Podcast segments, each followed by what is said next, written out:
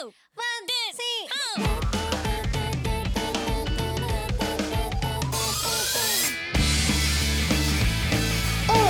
pessoas bonitas! Seja bem mais um Quadro Quadro, aquele podcast gostoso de cultura pop japonesa, audiovisual. Eu sou o Jean, vulgo Kei. Estou aqui com Pedro Guilherme, Olá, pessoas. Eu tô sem entrada de novo. Zé Veríssimo, podcaster impostor que acabou de descobrindo que talvez se torne um extra do episódio que é membro de uma amizade impostora também. Visivelmente magoado. Gabriel Guerreiro, Mas é, às vezes o falso vale mais que o real. Ó, boa. ok, é por isso que eu te amo. Ou será que ama mesmo? Fica aí a dúvida.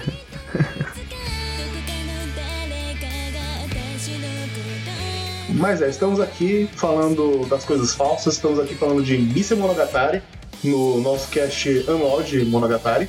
E tá aqui o Nice pra encerrar a first season de Monogatari. Isso aí. É isso mesmo? É isso aí. Então, vamos lá. a gente não vou fazer a pergunta Maria Gabriel, porque isso já foi feito há uns casts atrás. Eu, eu acho que pode ser interessante perguntar de nível, porque acho que, acho que as experiências de cada um vão ser diferentes. É, acho que é fazer uma questão assim. O que, que vocês acharam no geral assim de Nice Monogatari? O que, que você achou, Zé? Obrigado. Bom, Nise Monogatari eu assisti. Eu ainda não assisti semanalmente, é, mas eu assisti mais ou menos na época que ele terminou, eu acho. Daí eu assisti tudo. Então fazia um bas- bastante tempo aí, o anime é de 2012, né? E eu achei ele um tanto incômodo, por diversas coisas que a gente vai comentar ao longo do episódio e tal. E eu achava ele claramente inferior a Baki Monogatari. E daí, pra gravar o episódio agora, eu vi pelas. assisti pela segunda vez o anime. E como o dólar tá caro e tal, eu demorei pra comprar os livros. E eu vou vir que nem no último episódio que eu li só metade. Eu li um dos livros, que são dois no Cadê caso. o, o primeiro, então, né? O primeiro. Não, mas só pelo primeiro já dá pra falar bastante coisa. Uhum. O segundo, na verdade, eu diria que o segundo livro e o segundo arco tem menos coisa pra falar do que o primeiro. Embora no segundo arco tenha a famosa cena, Uma das. né? Eu assisti naquela época também. Eu não assisti quando tava saindo semanalmente. É, eu assisti antes da, da second season, isso eu tenho certeza. Então ali entre 2011, eh, 2011, que acho que foi quando saiu, e 2014. Em algum momento por aí eu assisti. Quando saiu a second season, eu já tava acompanhando. Só que a minha, a minha impressão inicial de Nice foi um pouco parecida com a do Zé. No sentido de que tinha coisas que me incomodavam e eu achava que Nice era inferior a Baki. Eu não achava ruim, mas eu via como se fosse a pior parte da série durante um bom tempo. E aí acabou que só depois de muito, muito tempo, que na verdade só quando eu li Nice é que eu gostei de Nice assim, de verdade. E hoje em dia é uma das minhas partes preferidas da série. E é engraçado porque é ao mesmo tempo, Pra mim tem ao mesmo tempo o melhor e o pior de Monogatari. E é um grande Nishiuíssimo one-on-one, pra você entender como é que ele funciona de verdade. É, eu acho engraçado que eu tive a impressão contrária de vocês na minha primeira impressão com o Nice, porque a impressão que eu tive. Eu assisti o Baki Monogatari quando ele tinha saído, eu não tinha acompanhado, mas foi lá por 2009. E lá por 2012 eu assisti o Nice. E a minha impressão inicial é de que, por mais que o Nice Monogatari tinha me incomodado bastante, muitas coisas, eu tinha o sentimento de que eu tava preferindo ele do que o Baki.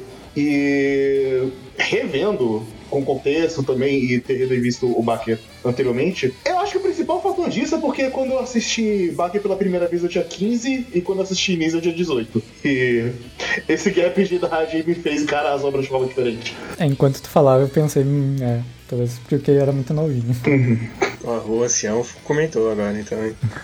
Mas. É a primeira vez que eu vejo Nice, porque eu tô mantendo esse ritmo aí de ver conforme a gravação rola, pra dar, um, dar uma dinâmica legal. Né? Tem a pessoa que tá entrando nesse mundo junto com, com quem tá ouvindo, talvez. E eu vou dizer que, apesar de tudo, é uma boa série. É, é meio que assim que eu saio. assim. o saldo ainda sai positivo, mas se ele não fosse tão bem escrito, as partes ruins tinham me feito dropar aqui, eu não ia seguir. É, o o Zé tinha comentado uma vez em, em referência ao, ao comentário, ao comentário da Mali, né? Se eu não me engano. Foi. Algo, algo parecido, né? Que a experiência dela é tipo assim: vamos segurar aqui o mais possível dessa parte, que depois vai ficar, vai ficar mais tranquilo. Então eu consigo entender perfeitamente porque, porque o sentimento de caralho, velho, tem coisa boa aqui, mas ao mesmo tempo tem tanta coisa que eu não gosto, que eu tô tão perto de dropar. E muita gente se perde nesse caminho, né? Muita gente dropou, não à toa que por mais que é, Baki tenha feito sucesso, Início tenha feito sucesso, e também por ser uma série longa, Monogatari foi diminuindo cada vez mais os números? De venda, etc e tal. Mas é, tem umas coisas curiosas para falar da produção de Dreams antes da gente entrar de fato no, nos arcos, né? Para começar, aqui nisso, ele, eles, são, eles dividem em dois arcos. Uhum. Eles dividem em Karenbi e Tsukiri Phoenix. E esses dois arcos, para começo de conversa, teoricamente nem eram para existir. O que é algo meio contraditório, porque o Nisio Isen fala isso de toda nova que ele escreve. então nunca dá para saber quando é verdade ou quando não é. Mas essas duas obras elas são complementares, né? Elas são só um epílogo de tudo que aconteceu aqui, aqui até então. Ou pelo menos é o que parece, né? Porque ao mesmo tempo que elas são um epílogo de tudo que aconteceu até aqui, elas também são um prólogo de tudo que tá por vir. Então é, é, ela é uma obra bem esquisita quando você para pra pensar no que, que ela realmente significa, sabe? Porque ela tá no meio ali de tudo. Mas para as pessoas que estavam acompanhando o Nissan na época, o que mais grita para elas em relação à produção é que para começo de conversa o Oishi saiu. Ele começou a produzir o filme de Kizo. Então teve uma mudança na direção. Quem começou a dirigir foi o Itamura. E no geral as pessoas te- sentem que a, a direção deles é diferente. Uhum. O Itamura sabe dirigir bem, mas eu também, sei lá, eu acho que ele é um pouco over em Nice. Não no sentido experimental, mas over como, sei lá, as coisas dele, vamos dizer assim, sabe? Pra falar Tá. que Nice é uma, é uma série cheia de et é, é um understatement, né? Uhum. Porque tem, tem muitas cenas que são. que são é, propositalmente provocantes até dentro da narrativa, né? Até dentro do, do, do próprio texto escrito. Embora dentro do próprio texto escrito, na verdade, seja algo mais leve de ler, mais fácil de ler, e por vezes não passa tanto tempo dentro de um contexto assim provocante. Enquanto na série é tipo o tempo todo. Sim. Tem umas duas ou três cenas que ele destruiu por causa disso, inclusive. Sim, eu- não, tipo, eu só lembro, tipo, umas coisas assim que não faziam sentido, sabe? Mas assim, uma coisa que me incomoda é que o texto e a direção acaba às vezes ficando muito contraditórias uma com a outra. Uhum. Então tem uns momentos que, se- o- pelo texto, eu, eu não consigo enxergar uma coisa incestuosa com o Koyomi e as irmãs. Mas tem umas vezes na direção que parece que tá falando. Caralho, ele quer muito comer essas meninas. Uhum. É, é- é- é incrível o jeito que ele é situante. É o tipo de coisa que talvez é, é o tipo de piada que funciona melhor em texto e quando você tem animação, você. Porque aquela cena, ela é, é um, uma preliminar praticamente, né? Mas enfim. N- não quero entrar nisso agora, vamos conversar sobre isso depois. Mas teve essa mudança de direção e eu acho que o Itamura, na verdade, ele só consegue se encontrar de fato na second season, sabe? Não que ele não tenha seus bons momentos aqui em início, ele tem vários bons momentos em início também, e em Neko Monogatari também. Mas na second season, eu acho que ele consegue se aproveitar melhor do próprio estilo dele. Sim. Uhum. E, e falando de produção, assim, até agora, pra mim, essa foi a mais fraca. assim. Ela tem. Ela tem uns probleminhas de, de animação, ela tem probleminha de proporção também. A cena muito legal do, do Kaique no quarto dele, ele, vai- ele fica encolhendo e crescendo conforme vai mudando os cortes, é bizarro. E uma outra coisa que me incomoda muito visualmente nessa série é que eles não conseguiam chegar num consenso de qual que é o design da Shinobu. Da cara dela. Então a cara dela foi mudando muito de, de um corte pro outro e é muito esquisito. Sim, acho que ele só chegou nesse design na second season mesmo. Mas é, é realmente é engraçado que muda direto. O que é engraçado porque, tipo. Se eu não me engano, a direção do. A direção de início Monogatari foi a primeira direção de Itamura. Ele não tinha dirigido nada antes. E talvez isso fique claro, sabe? Porque quando você considera o valor de produção, o valor de produção é claramente mais alto, sabe? Uhum. Pe- pelas próprias cores, pe- pela abertura, dá pra notar que eles tinham muito mais investimento no início do que eles tiveram em Baki, né? O que é meio óbvio, considerando que Baki foi a série de Blu-ray mais vendida até hoje. Inclusive, a abertura da Senjo Gahara dessa temporada é uma das minhas favoritas. Futakotome, acho que é alguma coisa assim. Ah, até aqui a do. a da, da Karen é a minha favorita. Marshmallow Just. Eu acho que a Futakome é da... é a minha segunda preferida, talvez eu prefira a da Tsubasa Cat.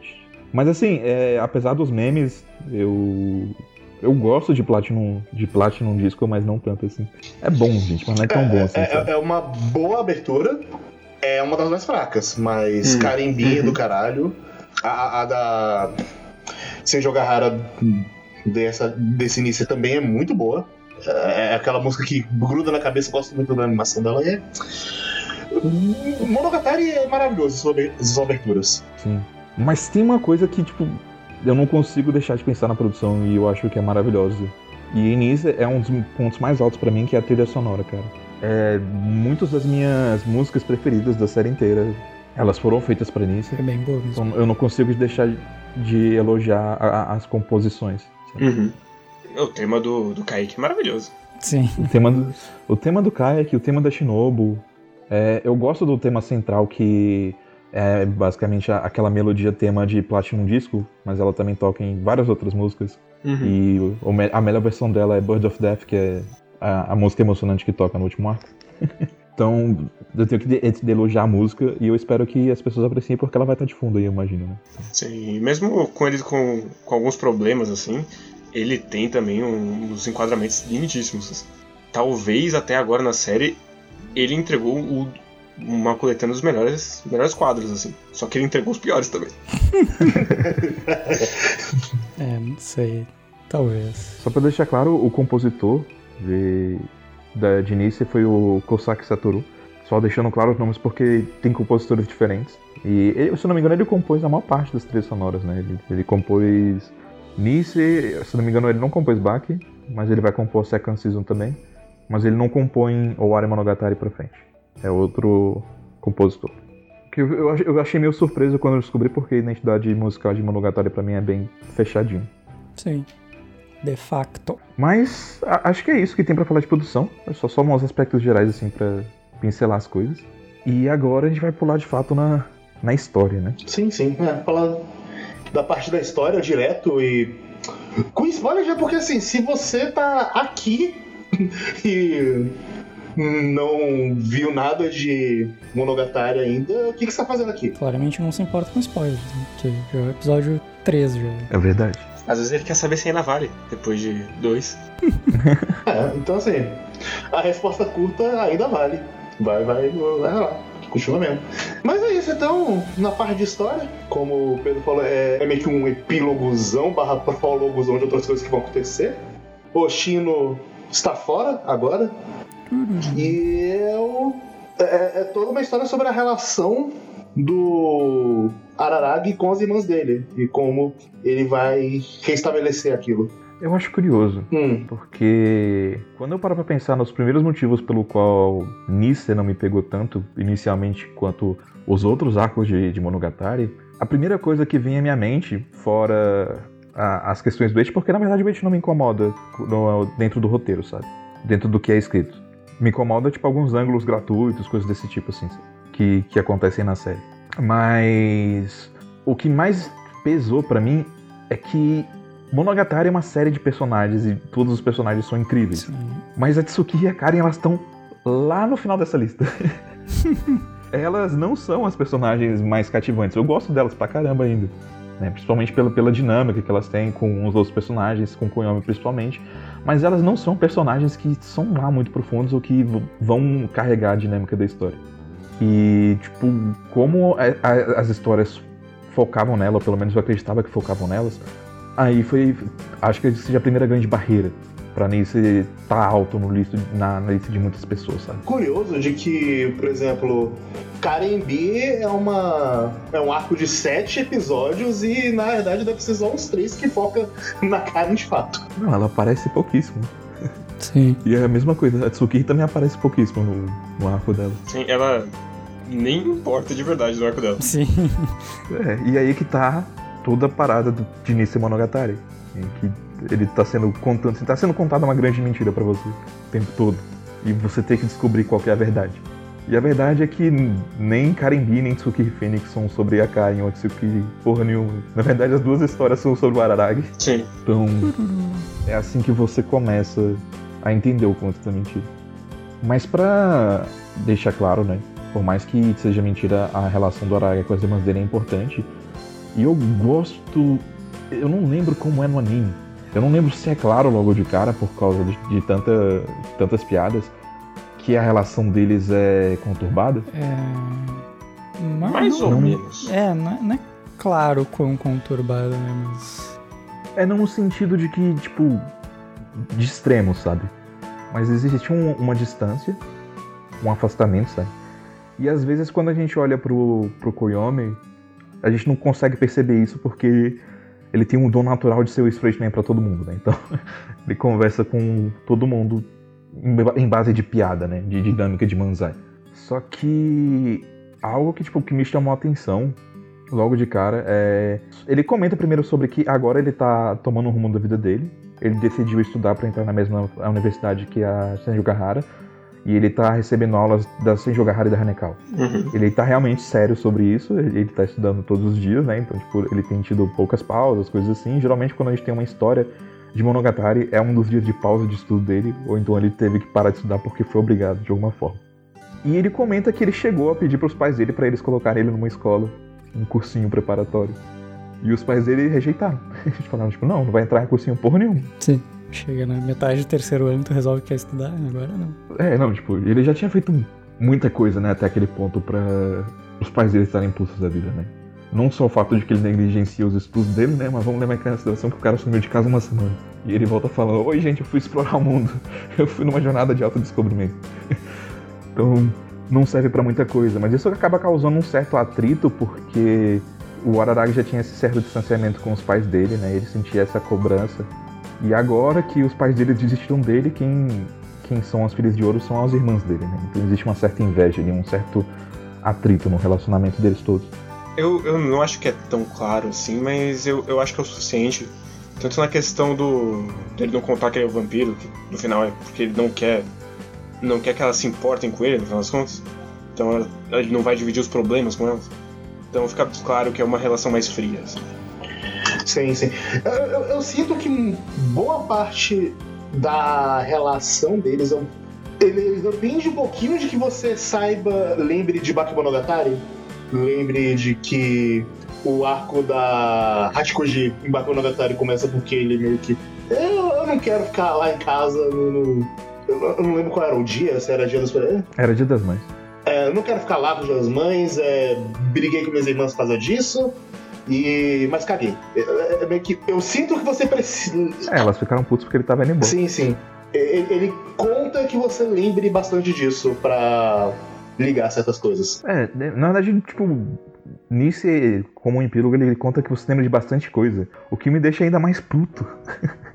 que as pessoas recomendem que, tipo, ah, não, vai lá, assiste Baki, depois assiste Nice, sabe? Tipo, não assiste Kizu. Você não assistiu Kizu, você não entendeu porra nenhuma do que é Shibonobuzo. Já começa por aí. Tá, ok, eu, eu entendo a importância, mas sei lá, tipo, se a gente for considerar as animações e tal, é meio que importante se lembrar dessas coisas, mas, por exemplo, a Kizu nem existia ainda, Sim. e mesmo existindo, como a gente falou no outro episódio, ele não é tão útil pra te entender as coisas. né? Mas eu acho que funciona ok, assim. de- Tipo, é, é meio esquisito. é- foi meio esquisito a primeira vez? Foi meio esquisito a primeira vez. Mas. e talvez o guerreiro não tenha achado tanto porque a gente viu os arcos do passado primeiro, né? Então teve não só o filme, mas teve também o Neko, que a gente tem uma palhinha também da, da Shinobu antes dessa É, parte. eu, eu imagino que quem pulou de baque pra cá e ela era nada em baque e agora ela já fala e se mexe e age, deve ter sido um susto. Sim, foi bem estranho. É, não. Sim. E a primeira conversa é tensa, sabe? Por isso que, como eles estão falando de um monte de coisa que pra, pra eles é gravemente importante, né? É um, é um desenvolvimento de personagem, é uma reconciliação. Muitas pessoas, tipo, estavam predispostas a interpretar errado, né? Porque parecia hostilidade. Então, muita gente acabou levando isso pra frente, né? Os pensamentos. Não ajuda que o filme não. o filme, depois, quando adaptou, também não fez uma, uma grande questão de esclarecer esse assunto, mas enfim. É, voltando para a questão das irmãs, tem uma, uma distinção muito clara entre as personalidades da, da Karen e da Tsukiri, mas eu acho que a mais interessante de notar é que a Karen é parecida com o Koyomi enquanto a Tsukiri não é. E isso é o que já é, é aparente desde o começo, né? Que a, a Karen, por mais que as duas sejam as irmãs de fogo e por mais que as duas tenham um grupinho delas de vamos defender a justiça, na verdade a Karen é que realmente está impulsionando as coisas, né? Correndo atrás das coisas. E a Tsukiri meio que só segue a onda dela e é um pouco mais preguiçosa. Sim, embora Karen tenha. A, aliás, a, a Tsukiri tenha essa coisa da. que o Koyomi fala do o tipo de fogo que ela tem, assim, que é de ser. que ele fala que ela é histérica e tal, né? Que ela. Sim. Que ela se incendeia muito fácil o temperamento dela, mas a Karen, como as aliadas da justiça, a Karen tem uma certa liderança sobre ela, assim. Sim. E eu, eu acho interessante notar porque é aqui que já, já começa uma sementinha no próximo arco, porque a Tsukiri, ela tá meio frustrada que o Koyomi tá crescendo muito rápido. E o Koyomi, por sua vez, ele não sente que cresceu muito. E a Karen concorda com ele, de que ele não cresceu muito. É uma coisa que ele pensa que já, já tinha conversado com ela, né? Mostra uma, uma certa diferença de pensamento dos dois, assim. A Tsukiri Inclusive- acaba sendo mais predisposta a ver essas mudanças no Araragi, enquanto o Araragi meio que não consegue aceitar tão bem essas mudanças nele mesmo, e por consequência ele acaba ficando com raiva da Karen porque ele enxerga a própria imaturidade nela. Uma coisa que eu gosto, pra mim, no final dos contos, acaba sendo uma força e uma fraqueza, do, pelo menos do primeiro arco, assim, é que ele é muito longo. E isso por um, por um lado legal, porque é o Araragi tentando se virar, sentindo falta do Oshino, que mesmo que ele não resolvesse tudo, ele dava uma luz muito grande. assim. E, e ao mesmo tempo é um bagulho perto de casa ali, então ele tá bem atrapalhado com como lidar com a situação. Mas ao mesmo tempo é uma fraqueza porque eu acho esse arco meio megalomaníaco demais. As, as conversas em si, elas são todas interessantes. Mas tem umas que não precisavam estar ali. Tipo, Tipo a da Kambaro. Bem, as conversas têm um- meio que um motivo pra estar ali, embora algumas pareçam menos que as outras, mas é porque todas elas partem de um de um mesmo princípio pra construir uma mesma ideia. E elas são muito mais pra fechar os personagens, ou então pra abrir novas possibilidades de arco do que só seguir em frente com a história, sabe? Então, por exemplo, quem abre esse arco de, de conversas, né, de, de tudo isso é primeiro a, a Sengoku. Só que a Sengoku não é, não é- é tão importante assim. Tipo, a- a- o que a gente vê da- da- do lado dela de conversa é que, primeiro, o Koyomi é um idiota. ele tava muito bem intencionado, mas ele era um idiota. sim. Porque ele foi pra casa da menina, da menina que claramente gosta dele. e, Tipo, demorou muito tempo pra ele se tocar da merda que ele tava fazendo. E- e Nisso ele não se tocou ainda, inclusive. Eu não sei, o, o livro me dá a entender um pouco mais que ele se tocou assim, que ele, ele tá se fazendo sons de propósito. Nossa, no primeiro livro me dá a entender que ele é mais idiota do que no anime. Eu senti o contrário, porque, tipo assim, ele tava tentando justificar as ações dela o tempo todo, só que aí você tinha aquelas reticências fora do parágrafo, que pra mim davam a entender que ele sabia que tinha alguma merda acontecendo, mas ele não queria acreditar. Que ele tava se esforçando o máximo possível pra não acreditar. É, não sei. Pra mim ele pareceu mais idiota ainda.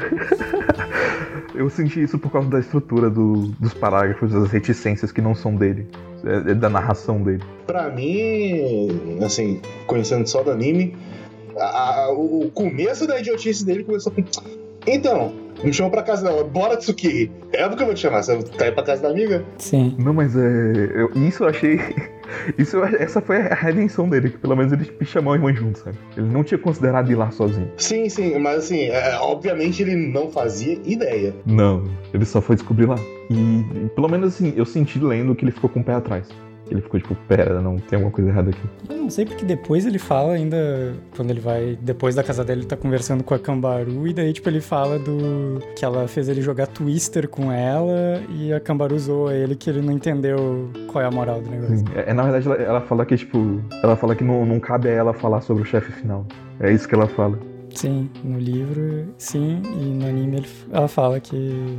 Uma coisa no sentido de que ele não, não entendeu qual o real intuito desse jogo. Sim, e aí ele pergunta de novo e ela fala que não pode falar do chefe não. Mas, tipo, to- toda aquela cena. a- cena da Nadeko, na verdade, é que eu acho que é menos de fato relevante pro livro, porque ela serve primeiro pra um foreshadowing de um arco que vai ser só lá no futuro, Uhum. e segundo, pra mostrar que a Nadeko é completamente imoral. Ela tá cagando se o Koyomi tem namorada, ou se ele tá afim dela, alguma coisa assim. Ela vai forçar a situação o máximo possível pra dar certo pra ela, e ela faz. Eu não lembro como. Como é essa cena no anime, Péssimo. Eu só lembro que ela, que ela tinha muitos ângulos e era muito sugestiva. Sim, E eu lembro Sim. das pessoas falando que tudo bem era porque a, a Sengoku tava tentando seduzir o Araragi, mas eu lembro que talvez fosse um pouco too much. eu acho too much. Ainda mais porque ele não percebe que isso, isso é uma questão que ele vai piorando, principalmente durante Karimbi, que é, e especificamente Monogatari, a câmera é, boa parte do tempo, a perspectiva do Araragi. Então quando você tá narrando de um jeito e mostrando do outro, você tá criando um problema para você mesmo. Porque ou o Araragi tá mentindo para mim, ou ele é maluco. É uma dissonância narrativa estranha. E... Sim. Assim, tem horas que ele mente, de fato. Mas não nesse caso. Porque nesse caso, no livro, ele tá tentando o máximo possível não olhar pra Sengoku porque, tipo, não era pra ela estar daquele jeito. E é desconfortável para ele. Nesse caso, parece que, como o Guerreiro falou, claramente parece a, a visão do Araragi pela câmera. Tem POV, inclusive, em um momento. Sim, só que, tipo assim, o, o retrato do que, a, do que a gente falou até agora, dele ser um idiota e não tá entendendo o que tá acontecendo ali, de tá sendo extremamente inocente e tal. Só que a câmera tá mostrando Uh, o que a Nadeko quer mostrar, sabe? Então, tipo, ah, dá uma passada no, no ombro dela que uh, baixa pro decote e mostra como a, ela tá com uma saia curta e etc. E vai passeando pelo corpo dela de várias formas, pela pose dela. Então, tipo, a câmera te mostra algo que é efetivamente sensual, enquanto pro Araragi não tem isso, sabe? Algo que eu lembro, assim, que, que para mim é distinto, assim, sabe, é, do que eu lembro do anime e do que eu lembro do livro. Aqui no livro eu sinto claramente que ele tá desconfortável. E no anime, até por alguma, algumas screenshots que geralmente o pessoal posta porque, tipo, tem, tem muito screenshot nisso pra internet, pelo meme, sei lá o que for. Eu lembro do Araragi sem expressão nenhuma e da Nadeko, tipo, em cima dele, coisas desse tipo assim. E eu fico pensando, tipo, não era para ele estar tá com essa expressão, sabe? Eu acho engraçado que eu tenho, inclusive, uma anotação aqui que é, esse é o segundo episódio. Eu anotei o Cambara e a Cobrinha Chan tem cenas hate no mesmo episódio, mas com uma delas não me deixa puto. e é justamente aquela está literalmente pelada. Sim. Engraçado, né? Justamente o contrário. Mas é outra coisa também, Zé, que me faz pensar que o Koyomi notou que a Nadeko tinha alguma coisa a mais, é porque ele descreve ela como uma cobra, parecida com uma cobra. O olhar dela lembra o semblante de cobra ainda, em determinado momento. Mas. E, a parte do desconforto é um pouco mais clara no livro em algumas questões, tipo de. Só que eu sinto que é mais em termos de ambiente do que em termos de. das ações dela, sabe? Porque ele. Ele fala que parece que o aquecedor estava ligado antes dele entrar no quarto. Ele, fala, ele, pergun ele pergunta para ela se tinha álcool na bebida. E umas coisas Sim, assim. Tipo, ele é o detetive perfeito para entender todas as merdas que ela tava fazendo. Só que é descrito como se ele estivesse tentando relevar tudo o mais possível.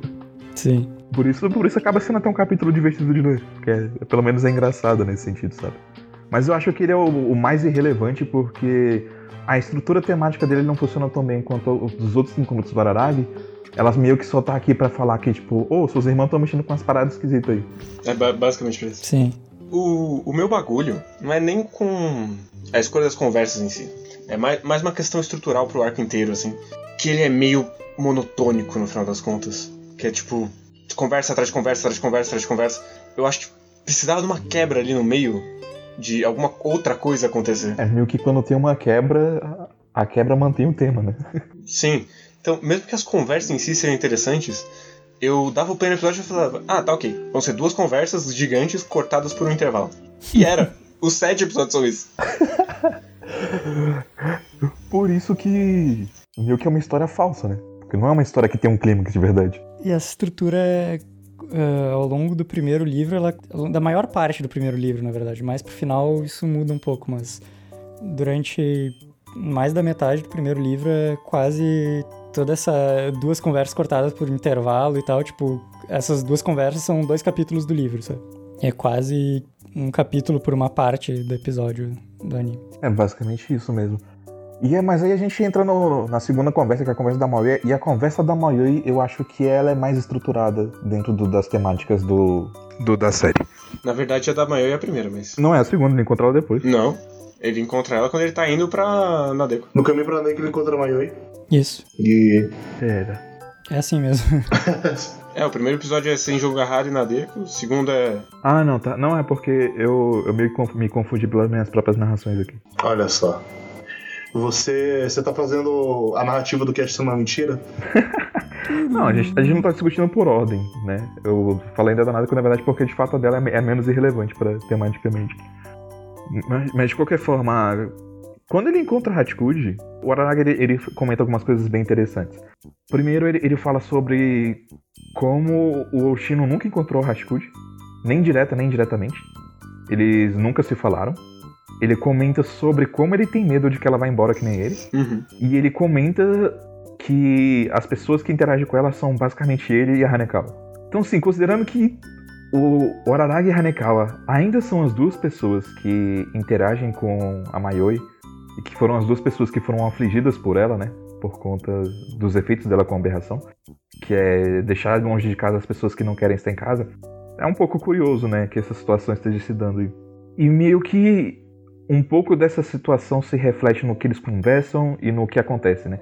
Porque, assim, uma das coisas que a gente tem que tocar é que muita gente se sente desconfortável. E não vou tirar a razão das pessoas que se sentem desconfortável, porque é uma piada de mau gosto, vamos dizer assim. Uhum. Mas é uma piada que tem um, um certo significado, que é a piada do Araraga molestando a. Né? Toda vez que ele encontra ela, ele sai correndo pra abraçar ela e beijar ela e jogar ela pra cima e essas coisas assim.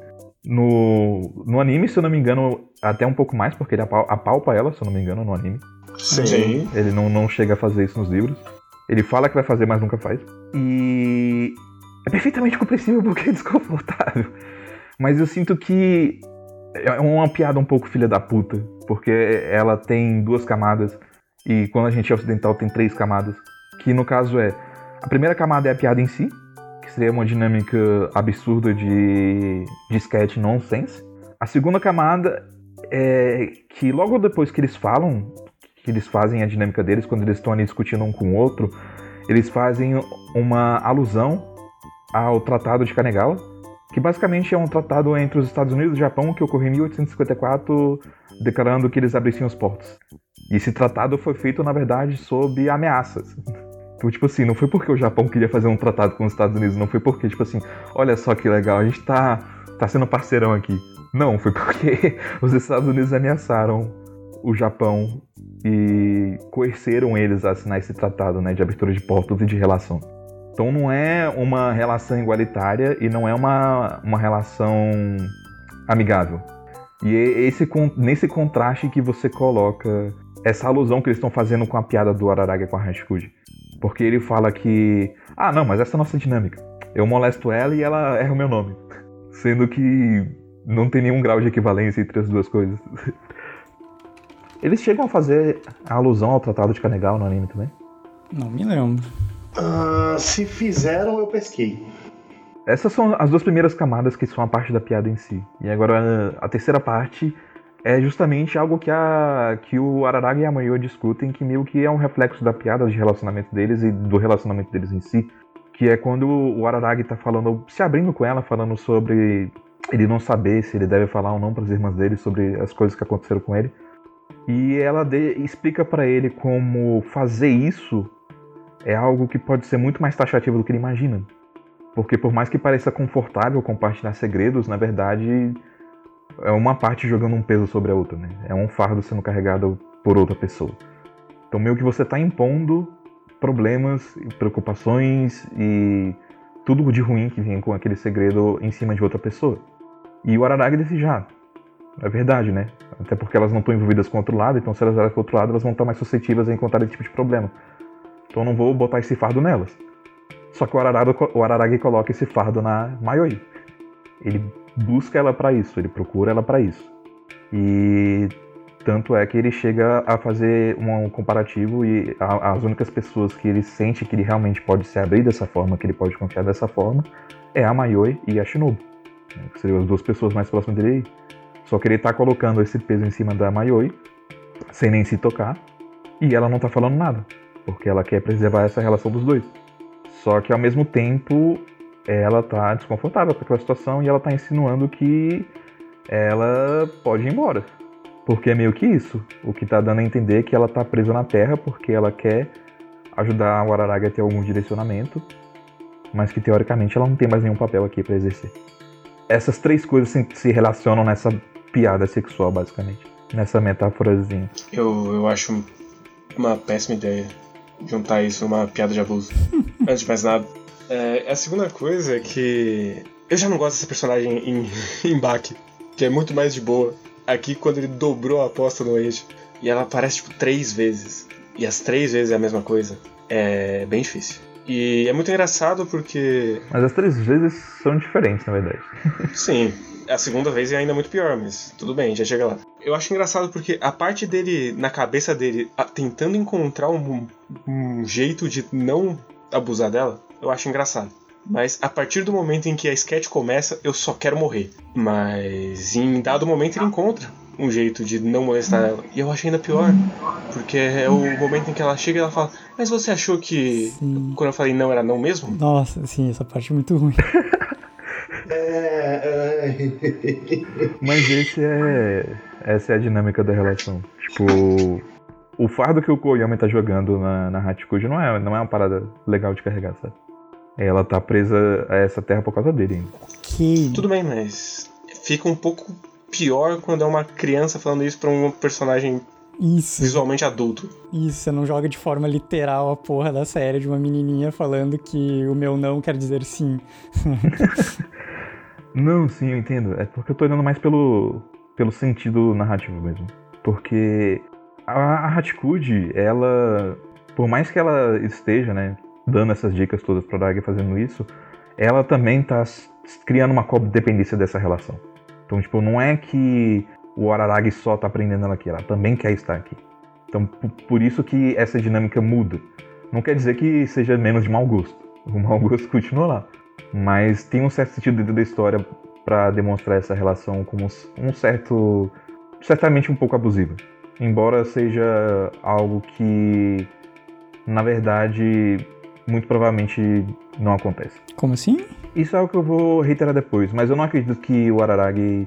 Eu não acredito que essas cenas do Araragi, tipo, molestando a Hashikuji, que elas realmente acontecem na vida real. Isso é parte da narração. Uma coisa importante da história de Monogatari, de Nesse Monogatari principalmente, é que o Araragi é o narrador. Então ele conta as coisas do jeito que ele quer. E às vezes coisas que ele conta não necessariamente aconteceram. E isso é algo que entra em contraste com a próxima conversa, que é a conversa que ele tem com a Câmara. É, eu não sei quanto a Hatikuji, porque tem uma parte que ele, literalmente, a gente percebe que é coisa da cabeça dele, que é quando ele tá pensando numa estratégia de como ele vai apertar os não seios da Hatikuji. E ali dá pra ver que não tá acontecendo de verdade. Mas, tipo, nas outras, rapaz, eu não sei não. Assim.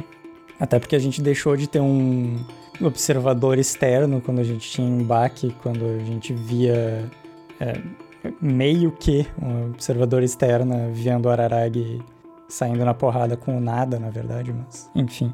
Então, tipo, o, o referencial que a gente tem de um observador externo é que sim, as coisas acontecem de verdade, e daí agora a gente não tem mais um referencial externo e ele faz essas coisas. Sim, a gente não tem um referencial externo.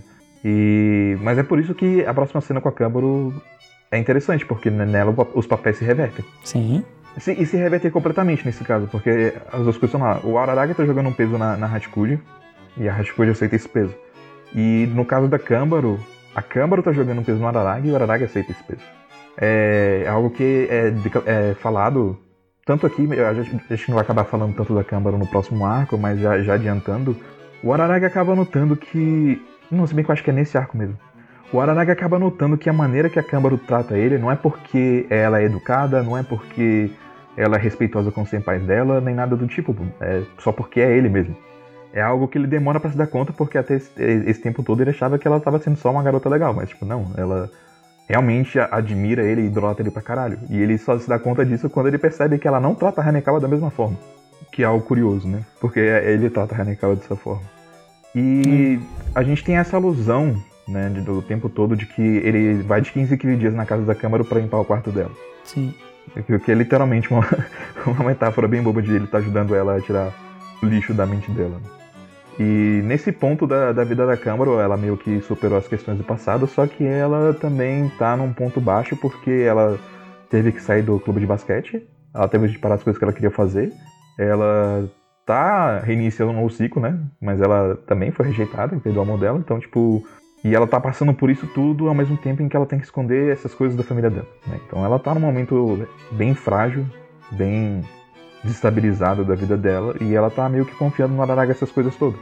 E o Araragi, por sua vez, né, conforme ele vai descobrindo os lixos da câmara, né, nas piadas de, de encontrar a BL, de encontrar a câmera fotográfica, que possivelmente tem muitas coisas horríveis lá, e, e coisas desse tipo, e meio que brincando com isso, né, e expondo a câmera um pouco mais do que deveria, a câmera reverte a situação e, teoricamente, estuprou o Araragi. Só que nunca aconteceu. é mais um exemplo para mim de que essas coisas, quando elas são ocorridas desse jeito, elas não acontecem. Eu não sei. Não sei porque elas são muito diferentes uma da outra. Na verdade, o princípio é o mesmo, tanto é que o Araragi ele se compara com a Hachikoji quando a Câmara vai fazer as coisas com ele. Sim. E ele pede perdão e fala, nunca mais vou fazer isso. Exato. Por isso que ela fica puta depois. E ele de fato não faz. Então, tipo, eu, eu, não sei. Tipo, pra mim parece que de fato tudo isso aconteceu. Então você acha que Câmara tirou a virgindade anal do Araragi? Eu não sei se chegou a tanto, porque não é tão literal assim, mas ela certamente abusou fisicamente dele de alguma. Até que ponto eu não sei, mas. Até porque ela precisava provar que ela era pervertida de verdade. Exato. Eu acho que não, porque. O Araragi depois mesmo fala que ela não é tão pervertida quanto parece. E. Curiosamente, tipo. No, no, no capítulo seguinte, que eles estão conversando, sabe? Meio que tá tudo bem, e isso não é questionado. E tem uma quebra de tom que deixa o outro capítulo, tipo, muito mais sério. Que é quando eles estão falando do, do Hanafuda lá e não sei o quê. Deixa eu ir nas minhas anotações pra ver o que, que eu lembro disso, porque eu tô esquecendo de coisa. Então, enquanto isso, eu, eu gostaria de comentar que Cambaro continua sendo o melhor boneco. É, gosto muito da interação dos dois, mas eu ainda acho que não precisava estar aqui. Você podia enxugar essa, essa conversa da menina cobrinha e não ia perder tanto assim. Ia perder coisa, sim. Não ia perder tanto assim. Pra um arco grande desse, eu acho que a esse espelho que a Câmbaro é para mostrar essa dependência, tanto o Araragi quanto a, o Araragi com a Hachikoji quanto a Câmbaro com o Araragi, eles serem esse espelho de, desse tipo de, de fardo um pro outro é bom, sabe? Só que eu, eu, acho que sim, poderiam ter formas de ser um pouco mais enxugada, de ser um pouco mais. Como posso falar? De bom gosto, vamos dizer assim. No caso da Hachikoji, de bom gosto, no caso da Câmbaro, de fato não me incomoda tanto assim. Mas eu acho que é importante porque ela cria esse espelho. E agora que eu lembrei o que eu esqueci de falar, sabe? Mas é que, tipo, nesse capítulo que eles estão jogando cartas, né? É, o Araragi se abre da, das irmãs dele com a Câmbaro e fala das coisas que incomodam ele e tudo mais. Né? E a Câmbaro meio que, tipo, lamenta que ela não tem um irmão, né? Mas que ela meio que enxerga isso no Araragi. Uhum. Uhum. E é meio que engraçado, porque a relação, essa relação aberta que ele tem com a Câmbaro e a maneira como ela enxerga ele é a relação que queria ter com as irmãs dele, mas não consegue, sabe? E eu, eu gosto de ver esse capítulo porque, além de estabelecer esse paralelo, mostra um pouco mais sobre quem é o Koyama de verdade, porque ele tem, tem aquela piadinha toda dela ser péssima em jogo de, de aposta. E daí eles, eles decidem que vão apostar e tipo, quem ganhar vai poder fazer o outro. É, vai poder fazer o outro fazer o que ele quiser, né? Uhum. E o que o Araragi faz é proteger a câmera, porque ele fala, por favor, nunca aposte na sua vida. Então, mostra um pouco mais para mim de que esse é o tipo de cuidado de relação que ele gostaria de ter com as irmãs dele, sabe? Mas que é algo que ele não consegue ter, que ele não pode ter. A parte que eu gosto dessa parte, assim, é mais o, o que vai rolar depois, quando a Karen quer usar ela de senpai, porque também é muito sobre ela aprender como, como alguém se conecta tanto com o irmão dela. Uhum. E não à toa, né? Tipo, essas duas personagens acabam tendo esses paralelos, né? Porque a, a Karen é a irmã mais próxima do, do, do Araragi também. E, e meio que é engraçado que a gente tá tocando numa, numa grande metade da história, ainda nem chegou a tocar na outra metade da história. Mas é. O Araragi, ele tem um problema com as irmãs dele que, para mim, transparece muito mais que é dele mesmo do que delas em si. Sempre é. Que é tipo. Ele se irrita de ver a Karen agindo como uma defensora da justiça porque ele sabe que ela é fraca. Tipo, Porque ela lembra ele, né? É, justamente. Sim. Então, tipo, o conflito da história real não é exatamente a Karen se safar de uma situação e, e seguir em frente, sabe? É o Araragi tendo que lidar com quem ele era no passado. Uhum. E isso é, é curioso porque ele, ele, sempre tem aquela relação que ele, ele pensa nele mesmo sobre os tempos em que ele era um garoto de ouro, né, antes dele se perder, etc e tal. E ele diversas vezes menciona que a Karen e a Tsuki agora, que são as, as, filhas de ouro, né, que, etc e tal. E ele fala isso com uma certa inveja, mas ao mesmo tempo com, é, com esse problema. Mas não só com esse passado, mas também com o passado mais recente de ele. Aqui, no caso da Karen, como a gente não tá vendo ela, não explora nenhuma pessoa específica que ela ajuda, mas, tipo, dela sair ajudando as pessoas meio aleatoriamente, porque sim, lembra ele com as, todas as pessoas que têm esquisitices. Sim. Foi, foi literal o que aconteceu em Bakemonogatari. Uhum. E Kizo. É. E eu acho, eu acho que, tipo, um passo essencial para que chegasse na resolução do arco, porque a resolução do arco, no das contas, é o Koyomi admitir para si mesmo que ele sente orgulho das irmãs dele e, por consequência, que ele sente orgulho de quem ele era. Não dá para chegar nessa conclusão sem falar da Shinobu. E já que a gente já tá falando das cenas controversas todas de uma vez, já puxa essa logo. Porque. Essa é uma das duas cenas que a direção estraga completamente para mim. Eu entendo o que, que ele tá dizendo, eu não consigo sentir nada que não seja ódio. essa, essa é uma das minhas cenas preferidas, é, mas pela narrativa. Porque eu tava lembrando de algumas coisas que acontecem no, no, no anime, e, tipo, lendo a cena e vendo o que acontece na minha pessoa, tipo, esses caras estavam fazendo na maldade mesmo, sabe? Porque, por exemplo, o, o, o momento mais é, Durante a cena toda, eu não acho que existe nenhuma tensão sexual entre o Araragi e a Shinobu. Na verdade, eles tratam tudo, toda aquela nudez deles com muita naturalidade. E, Nas... Esse é o maior problema da direção. Sim. Porque enquanto no texto tá tipo, ah, beleza, naturalidade ele não tem nada. É, ele, ele, é, é literalmente eles sem barreira nenhuma um com o outro. Mas a câmera tá dizendo, ó como é legal o fetiche da Loli, hein, gente? Caralho, é. você, tá, você eu... tá, vendo esse close-up no pé dela com a, com a bunda de segundo plano ali? Bom demais, hein? Aí que eu lembrei que, tipo, sabe aquele momento que, que ela brinca com ele, falando que, tipo, que é o momento mais positivo que ela fala, tipo assim, por que, que você tá me encarando tanto? Sim, essa parte não me incomoda, inclusive. Então, mas naquela, naquela parte, naquela cena, no anime, ela tá, tipo, virada para ele, ela tá de costas para ele, ela tá de pernas abertas. No livro, ela tá sentada de frente para ele, abraçando os joelhos, tipo, é muito bizarro, sabe? Essa diferença do anime quando eu tava parando para reparar. Mas isso especificamente que o Guerreiro falou, essa, essa não incomoda, sabe? Tipo, mesmo que, por mais que mudem a posição dela. Essa tá obscurecida, pelo menos, né? Alguma coisa assim. Mas eu achei, eu achei engraçado que, tipo, não precisava colocar aquilo daquela forma sugestiva, mesmo assim eles colocaram, sabe? Não precisa, mas tá tudo bem, porque, tipo assim, como eles falaram, o texto condiz com a imagem, sabe? E, e é ok porque texto faz sentido, sabe? Por mais que tu não por mais que não sexualize a pessoa, assim, tal, tu sabendo quem ela é, que ela não é uma de fato uma criancinha, tipo assim, por mais que tu esteja à vontade natural, tipo, uh, o nu causa algum incômodo inicial, assim. Não, e, e, no final das contas serve uma boa piada, que é tipo, e se eu gritar agora, hein? Tá Sim. Tá fudido. tá tudo bem, só que tipo, aquele banheiro enorme tem pétalas de rosa na banheira, sabe? Tem eh, os closes na, nas posições mais erotizadas. Tipo, Sim. cara. Sim, é filmado completamente erotizado. É completamente no fetiche mesmo, assim. Uhum. É, é, é foda. E não precisava ser daquele jeito. De jeito nenhum. É, é o que eu acho bem triste, porque todo o simbolismo do banho ali é bem claro, sabe? É uma lavagem Sim. de alma para os dois personagens ali, né? E tipo, é uma resolução que tá caminhando ali há muito tempo para chegar nesse momento aqui. Então é meio foda. E eu acho, eu, eu acho engraçado que, além de ter isso, a gente tem o fato de que as pessoas não assistiram Kizo quando isso foi lançado na época. Então, por exemplo, elas não entenderam que quando a Shinobu fala pra Aragi, lava meu cabelo, o que ela tá pedindo é um sinal de submissão. O que ela tá pedindo é que ele mostre que ele valoriza aquela relação que eles dois têm, sabe? Uhum. Porque ela quer o afago na cabeça, não é que ela quer que ele, que ele lave o cabelo dela. Não é que depois de 500 anos ela pensou assim, pô, esse negócio de shampoo aí, né? Parece uma pira, lava meu cabelo aí. Não, tipo, é, é só uma forma bem tsundere, assim, de demonstrar que ela tá aceitando de novo essa relação. É, sem Kiso esse diálogo, toda, toda essa não cena. Não faz sentido nenhum. Sem Kiso não faz o menor sentido. Pois é, cara, e tipo.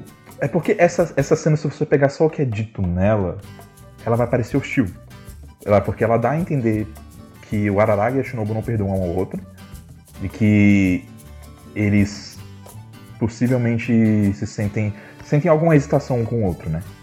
Mas na verdade o, o, o que era pra ser nascer é o contrário, é pra mostrar que eles estão se aproximando que eles estão deixando de ter hesitação um com o outro e que na verdade o problema deles não é com eles, é com eles mesmos.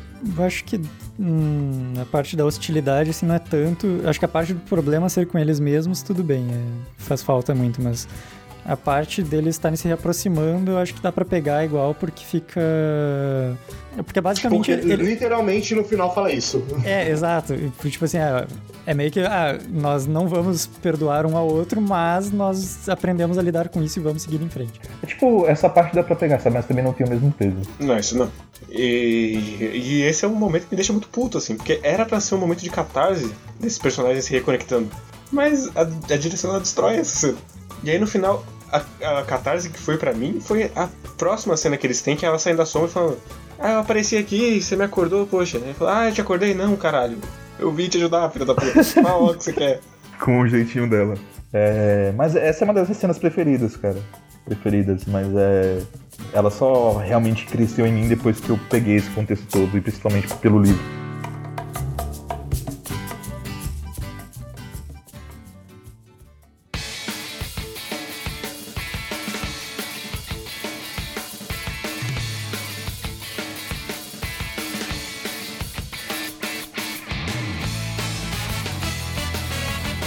Mas aí a gente tem.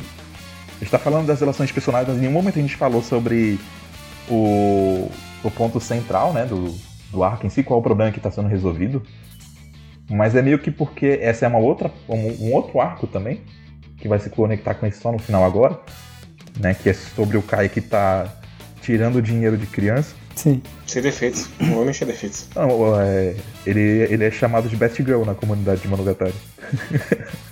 Não por causa desse arco em si, mas ele é um personagem muito querido. Mas eu, eu queria come começar comentando do, do momento de apresentação dele.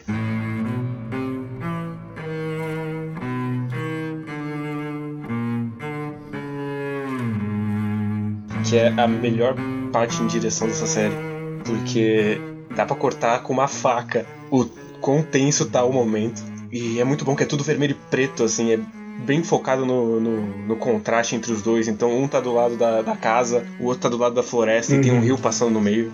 Que é pra evidenciar a distância dos dois. E ele é essa criatura completamente bizarra, ao mesmo uhum. tempo em que ele é quase que um segundo Oshino. Sim. Quando o Araragi tá precisando de um segundo Oshino, porque ele tá sentindo falta do outro cara. E ele é essa criatura enigmática que não acredita em nada, e por isso ele pode tudo. Maravilhoso. Sim. Essa parte de dele se aproveitar das crenças das pessoas porque ele mesmo não consegue acreditar em nada, é muito boa, sabe? Funciona muito bem. Mas eu, eu acho curioso porque, tipo, o Araragi, ele, ele fala, né? Ele, ele, ele sente que o Kaique lembra o Oshino, só que de uma maneira um pouco pior, porque ele também lembra o Guillotine Cutter, que é aquele padre fanático. Então ele, ele se, realmente se sente muito intimidado pelo Kaique e frustrado até. Só que, na verdade, o Kaique lembra o Araragi. Uhum. Tanto é que os dois têm um kanji que simboliza árvore no, no nome. Exceto que no caso do Araragi seria uma mudinha, uma árvore pequena, uma árvore que está em crescimento. E no, no, no, caso de Kai, que é uma árvore murcha, mostrando que ele já cresceu e já morreu por dentro. Mas acima de tudo, eu acho curioso porque o Kai que ele meio que simboliza o que o Araragi podia se tornar e aquilo que ele mais odeia em si mesmo o, meio que o cinismo que ele poderia ter. Sim. E eu acho que nada exemplifica isso melhor do que o que ele diz para Quixote quando ele entrega o pescoço para ela, para ela matar ele. Porque ele fala sobre o tipo de pessoa que ele quer se tornar e na verdade ele tá falando sobre o tipo de pessoa que ele odeia, o tipo de pessoa que faz ele se sentir desconfortável. E a descrição dele é a descrição que ele dá é, é relativamente curiosa quando você pensa no Kaique. Ele fala o seguinte: Eu irei renascer como alguém simplista que dança ao redor de relacionamentos que não se sente culpado por qualquer pequeno detalhe, que pode deixar as coisas ao acaso sem precisar se preocupar muito, que não sente nenhuma dúvida sobre insistir em conseguir as coisas do seu jeito e, é, e que é capaz de culpar tudo de errado que acontece em sua vida nos outros. É uma descrição perfeita do Kaique. e é basicamente tudo que o Araragi mais odeia no mundo. Mas então fica aí o outro comentário do, da outra cena maravilhosa do Kaique com a Karen, que é basicamente a personagem mais sonhadora com a criatura mais Foda-se, velho. Existem aberrações? Eu não sei. Mas se existir, você tá com uma aí. Eu não sei. Deve ter. Eu conheço gente que, que já viu. Não, ele consegue manipulá-la perfeitamente. Isso que é foda, porque, tipo, se ele já é o inimigo natural da Araragi, né? Pra irmã dele, que é muito mais idealista do que ele mesmo já é. Ela não tinha chance nenhuma. Uhum. É, ela chega lá pra apanhar. Moralmente. Sim. E, mas é por isso que eu acho que eu acho legal a maneira que se resolve, porque, tipo, apesar de não existir um clímax sim, nesse Monogatari, porque meio que tudo acontece por causa de conversa, exceto pela parte da luta do, do Araragi com a Karen, que, é que eu ia falar agora, pelo menos essa parte do arco, que é essa parte do Araragi resolver esse conflito dele com ele mesmo, né? De, de se aceitar, de sentir orgulho de si mesmo, se resolve com a Karen ali, sabe? Uhum. Porque, queira ou não, vendo o que ela passou e vendo ela confrontando o, o Kaique, faz ele sentir esse orgulho, né? Então, tipo, ele fica puto porque ele é irmão dela, porque ela fez merda, que ela sabia que ela tava fazendo merda, mas ao mesmo tempo ele não consegue deixar de sentir orgulho porque ele sabe que ela tá certa. Por mais idiota que ele ache que ela tenha sido, ele não deixa de concordar com ela. Uhum. E eu gosto como ela é muito um protagonista de Battle Shonen. Então, como é que ela vai resolver? Um soco. Sim. E depois a gente meio que vai conhecer a versão dela do futuro no, no Prosbarco, que também é muito. Eu sou uma pessoa boa, então eu vou resolver no soco. É isso aí. Literalmente ela é levada ao extremo, né? Sim. Eu, inclusive, quando ela apareceu, eu falei: ah, será que é a outra irmã no futuro? Que voltou por algum motivo? Caraca, sério nisso? Eu pensei porque ela tinha a Priscilinha ali, ela tinha um design relativamente semelhante. É, não, não, nos não derei também. E tinha. E o arco ele tem toda uma vibe de ciclo e tal. Então eu falei, ah, será que é um. To- Todos os personagens mais velhos, eles, eles refletem um pouco dos mais novos, né? Então, assim, o Araragi tem um pouco de do... Quer dizer, na verdade, os personagens mais velhos têm um pouco dos mais novos, né? Então, o Shino e o Araragi têm lá um pouco suas similaridades, o Kaiki tem sua similaridade com o Araragi também. Mas a outra parte do arco, que é, na verdade é a parte que eu mais gosto do arco, é, na verdade, a Senjogahara. Sempre. Porque ela, aqui ela realmente consegue ter uma resolução para tudo que ela passou. E eu acho bem curioso que isso seja feito meio que pela própria vontade dela, mas meio que simbolizando o que foi feito antes, sabe? Que o Araragi estava do lado dela, sabe? Pra um tá ali com o outro, mas ninguém, ele- ninguém precisou fazer nada. Ele não precisou fazer nada, ela resolveu o problema por conta própria. Sim. Sim, sim. Sim, e eu, eu gosto muito dela parando de mentir pra ela mesma que ela tava te protegendo, mas na verdade eu só odeio ele mesmo. E mesmo que o término fosse acontecer de qualquer jeito, a culpa é dele ainda. Então ele tem que se fuder. É, tipo, tem, tem toda uma parada, né, que, que eles falam o tempo todo, que é tipo assim, qual que é o peso da culpa que a pessoa deve sentir, sabe? No sentido assim, que por vezes, dependendo da situação que você colocar, nenhuma das situações colocadas aqui chega a ser escrota, quer dizer, na verdade chega sim, mas. É... Ah, a pessoa agiu de má fé e ela te propôs um esquema, né, que não, não era possível acontecer. Ela foi babaca com você. Mas a pessoa que aceitou esse esquema também tem culpa por ter acreditado em primeiro lugar.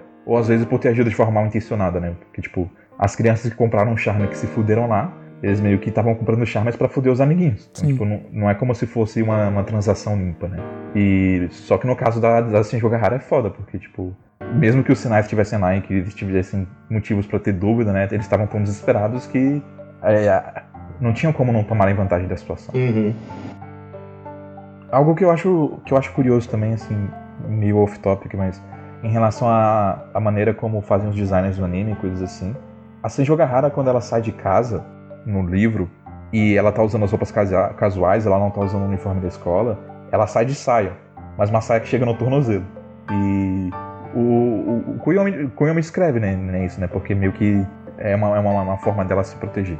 Mas eu só acho curioso que, tipo, isso não tinha sido respeitado no anime, porque eu- ela nunca apareceu de saia longa no anime. Eu pensei isso, mas eu acho que isso tem alguma conotação. Tipo, eu acho que ela não, não usa uma saia que ela parada desça até o tornozelo, sabe? Acho que tem alguma coisa diferente aí, porque em um certo momento ela fala que a Hanekawa usa o mesmo tipo de roupa e tal. e, tipo, é, ele fala literalmente que a Hanekawa não perde em nada nesse tipo de tamanho de saia, alguma coisa assim. Sim.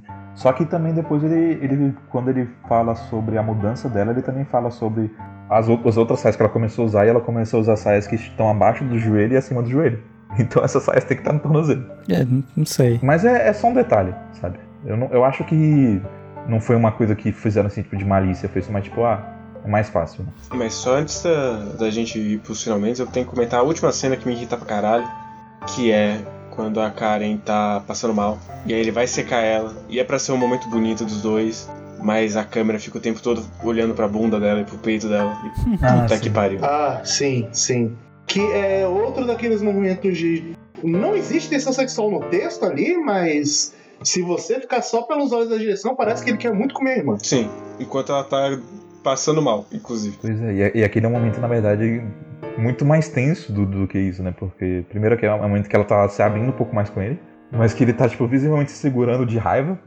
então, e ao mesmo tempo, naquelas coisas, né? Tá, tá com orgulho dela, mas ao mesmo tempo ele quer resolver essa situação logo. Muita coisa passando ali pela cabeça dele. Com certeza não é. Olha como a roupa dela molhada marca os peitos. Sim, né? Inclusive, fica, fica aí o outro detalhe, né? Que ele consegue tomar metade da doença dela dando beijo nela. Sim. Mas não é, não é algo que precisa ser mostrado.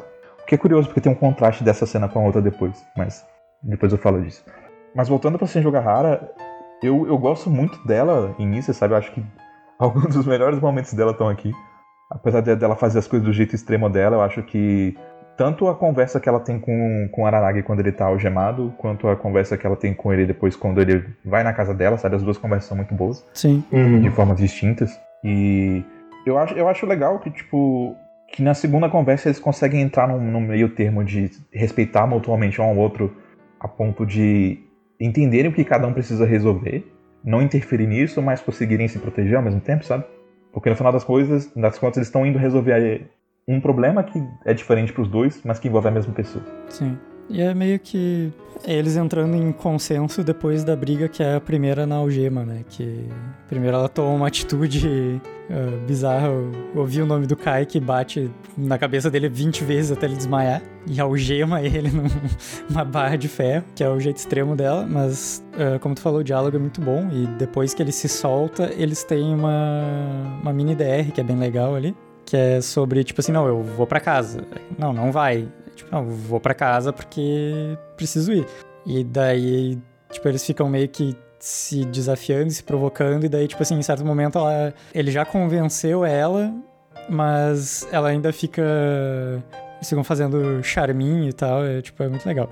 E daí nessa segunda parte, é, eles de fato entram num consenso, assim, que eles não. Tipo, ele não precisou convencer ela a deixar que ele fizesse alguma coisa. Tipo, eles concordaram em fazer o negócio juntos daquele jeito. sabe? Uhum. E é curioso porque nesse caso ela só pediu desculpas porque Hanekal ligou pra ela Sim, e ameaçou ela do melhor jeito possível. sim. Sim, mas é uma pequena curiosidade, porque eu acho que a gente não vai ter mais anime de Monogatari. Mas no, no arco mais recente da Monster Season, no último livro que foi lançado, eles acabam mostrando um pouco do, do que, que passou na cabeça da Gahara em relação ao que ela sente a esse momento.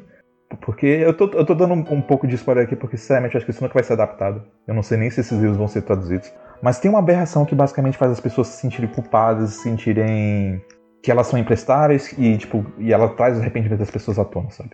E, tipo, a Senju Gahara tá extremamente sensível e extremamente machucada porque ela sente que ela não é o suficiente pro Kuyomi, que ela fez muita merda com ele ao longo da vida dela e ela se arrepende pra caralho. E um dos maiores arrependimentos dela é justamente as porradas que ela deu nele nesse momento. E, tipo, Ok. é, ela realmente se sente muito, muito mal por isso. Só que pelo que a gente vê aqui, a gente não quer imaginar.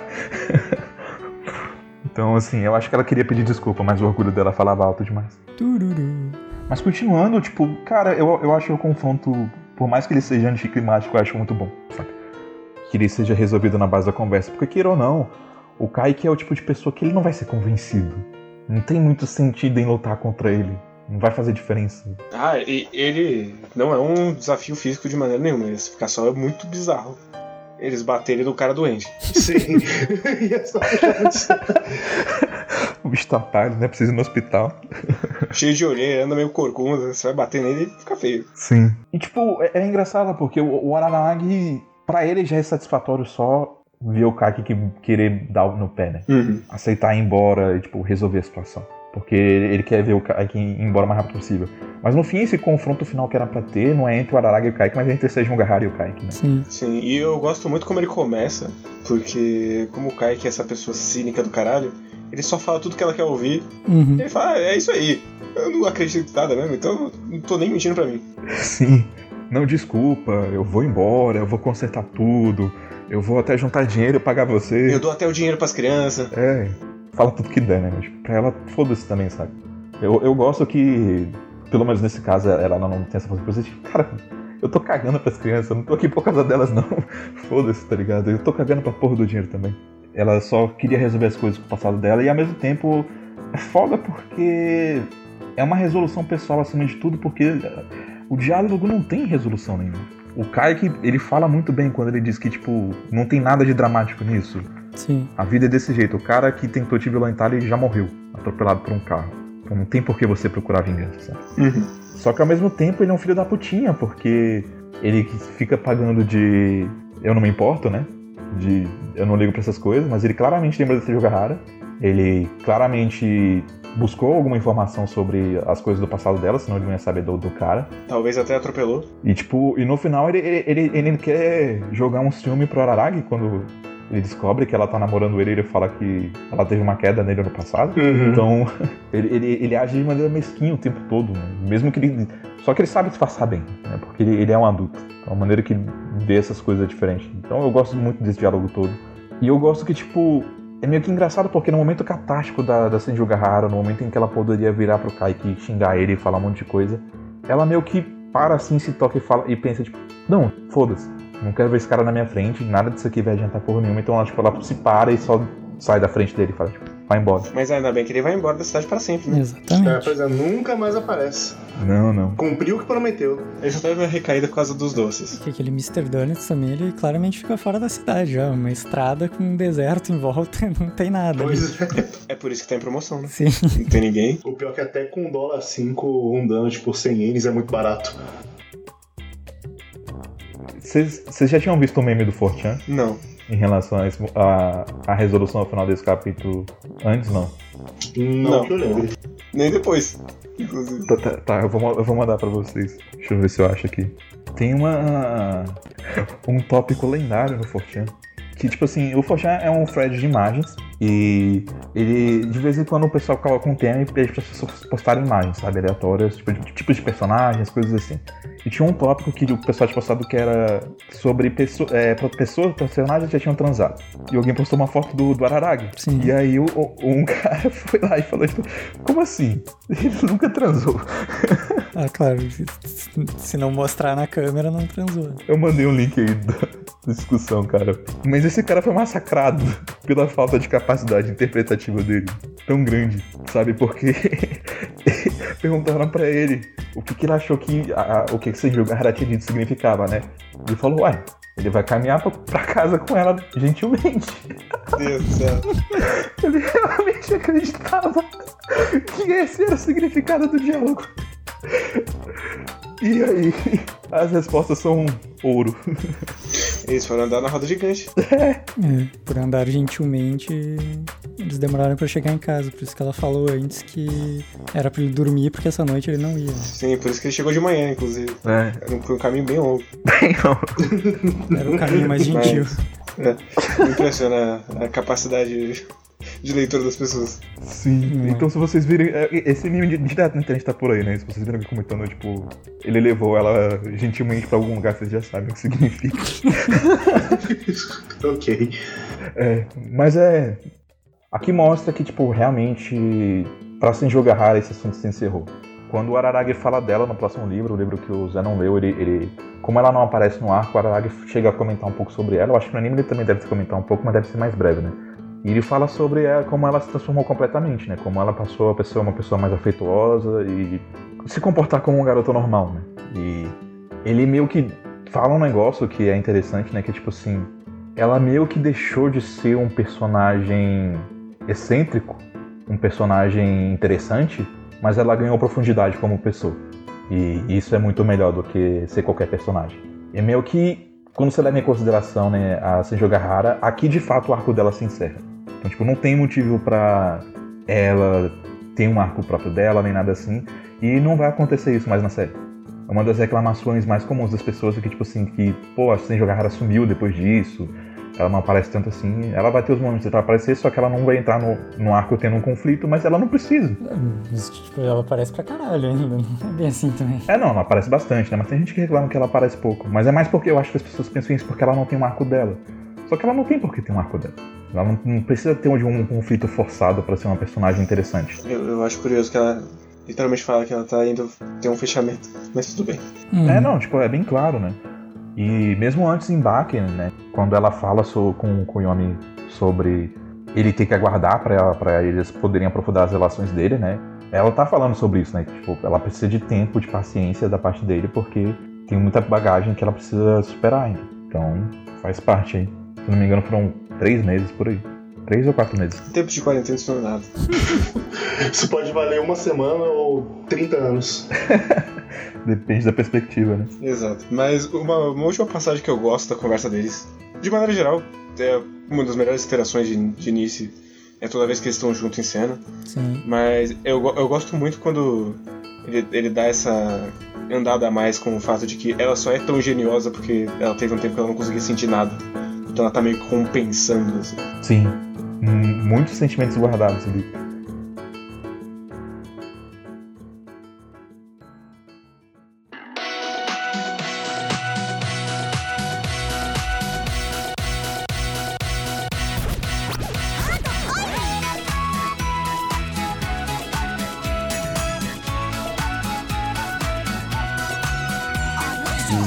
Mas vai continuando, né? Talvez vai ter uma transição aí de musiquinha. A gente vai pra Tsukiri Phoenix. Tsukiri Phoenix, acho curioso, sabe? Porque a reclamação que o Guerreiro tem de Karenbi é algo que me incomoda mais em Tsukiri Phoenix do que em Karenbi. De que tem muitos diálogos extensos e coisas assim que poderiam ser retirados. Ah, pra mim, esse arco ele só engata na metade. assim. É, eu sinto que podia dar uma enxugada boa, sabe? Sim, na metade, que é quando faltam dois episódios pra acabar o anime. Exato. Sim. Uma coisinha também que faltou. Um pequeno detalhe frente ao que já falamos, mas que no fechamento, a última cena do arco anterior é quando a Karen se cura da abelha, tipo, o Koyomi volta pra casa e pega as duas dormindo peladas, abraçadas na cama. Sim, tem esse momento. Levemente desnecessário. Ele começa a chamar ela de lesbiquinhas, um negócio assim. No livro ainda tem a, a explicação ainda. Explicação, assim, né? De que a, Ela tava com calor, É, não, é era verão. a crendice popular de que se tu. Se tem alguém com febre, coisa assim, o calor de outro corpo humano conforta e recupera. Ah, tem uma cena assim em Goblin Slayer. Isso foi muito triste, cara. Pô, mas é. Talvez, talvez eu tinha ficado louco, mas se eu não me lembro, esse- nesse momento a imagem do anime é uma referência ao Tena também, não é? Eu não sei, porque eu não vi o Tena. Não, é outra. É outra. A, do- a de Utena é outra. Mas, tem uma, é uma- mas é uma referência a cena dela- delas duas juntas na cama lá, é uma, é uma, é uma referência. É, assim, o posicionamento delas, sim. Mas continuando, antes de entrar na, na, na fatídica cena, antes disso, é, eu queria falar sobre a Mayoi de novo, porque ela aparece aqui de novo. E tipo, dessa vez eu sinto que não precisava que ela aparecesse, Uhum. mas eu acho que ela aparece meio que dá um, um- um fechamento pra ela e também pra concluir a parada que eu tava falando da, outra vez. Muito do que tá num livro se correlaciona com o outro. E nesse caso é o Araragi, agora que ele tá um pouco mais bem resolvido consigo mesmo e, e não tem mais essa, essa. Ele se resolveu com a Shinobu, conseguiu se resolver com o eu do passado dele, e com, com as irmãs dele, de certa forma. Ele não tá mais preocupado como estava antes, só que ele vê a Mayoi. E fica, tipo, naquela, tudo naquela preparação de vamos, vamos, vamos, não vamos, vamos, não vamos, pra fazer a piada, né? Falando, ah, não me importo com isso, não sei o que e tal.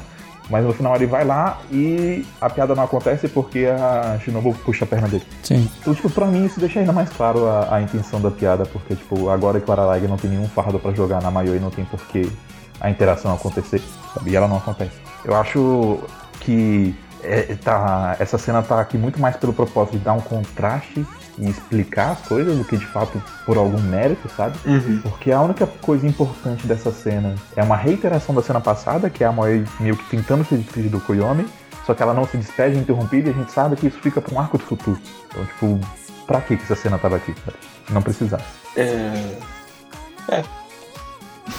Você não me incomoda porque tem esse mini foreshadowing e funciona.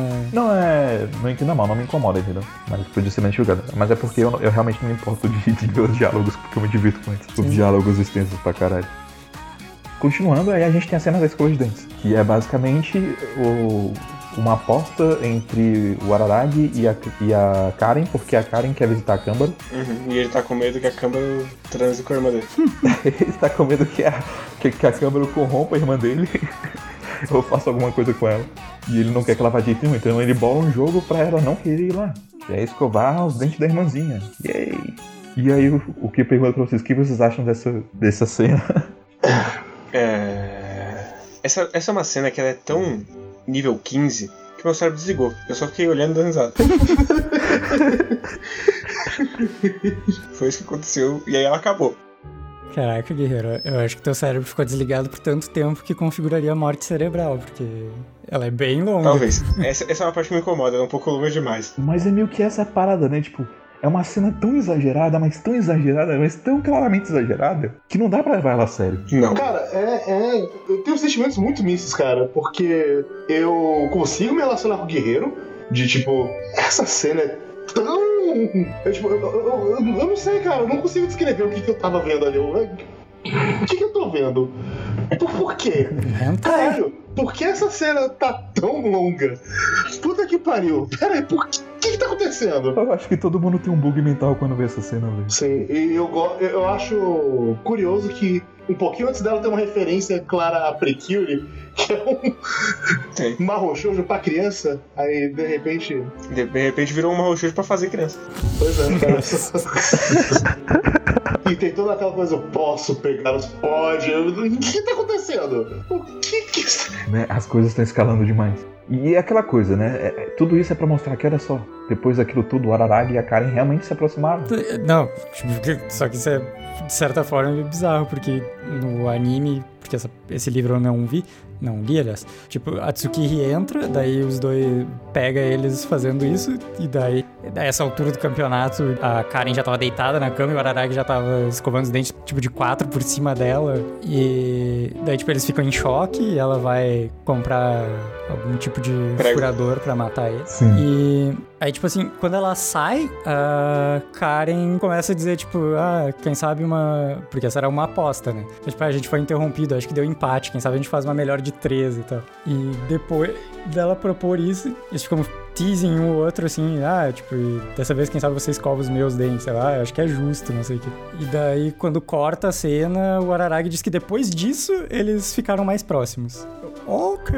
Não, mas não, não aconteceu nada do que você tá pensando, não. Não, eu não pensei que aconteceu nada além daquilo, só que, tipo, é- tudo isso já aconteceu e daí, em função disso, eles ficaram mais próximos. Ok. É, eu, eu acho que eles já estavam mais próximos antes, né? Mas de qualquer forma, é assim que ele justifica, né?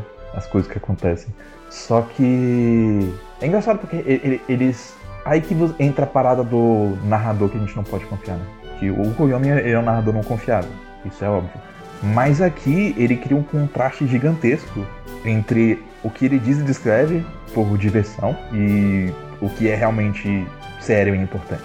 Porque enquanto de um lado do livro a gente tem a cena da escova de dentes, que é extremamente provocante, etc e tal, do outro lado do livro a gente tem a cena final dele com a. A cena final dele não, né? Mas a, a cena dele antes de enfrentar a Kagenui e a Ononoki com a Tsukiri Uhum. no qual ele beija a Tsukiri para descobrir o que ele sente por ela. E ele sente e deixa perfeitamente claro que sim, você é minha irmã porque eu não sinto absolutamente nada por você. Então se ele sente absolutamente nada pela Tsukiri, então ele não sente nada pela Karen também, inversamente. Então meio que toda a atenção daquela cena não existe, sabe? Nunca existiu. Ah, Eu, eu acabo achando que fica mais dissonante do que re- ressignificando a cena anterior. Pra, mim parece mais. ah, tá, você tá fazendo uma coisa e falando outra. Não, ele, ele é uma ressignificação porque a, a cena da escova de dentes da, da, da, da Karen com a Araragi, ela serve dois propósitos. O primeiro propósito é mostrar que, olha só, eles estão mais próximos, que é o mais óbvio. E o segundo propósito é estabelecer uma relação de desconforto entre a Tsukiri com o Araragi e a Karen.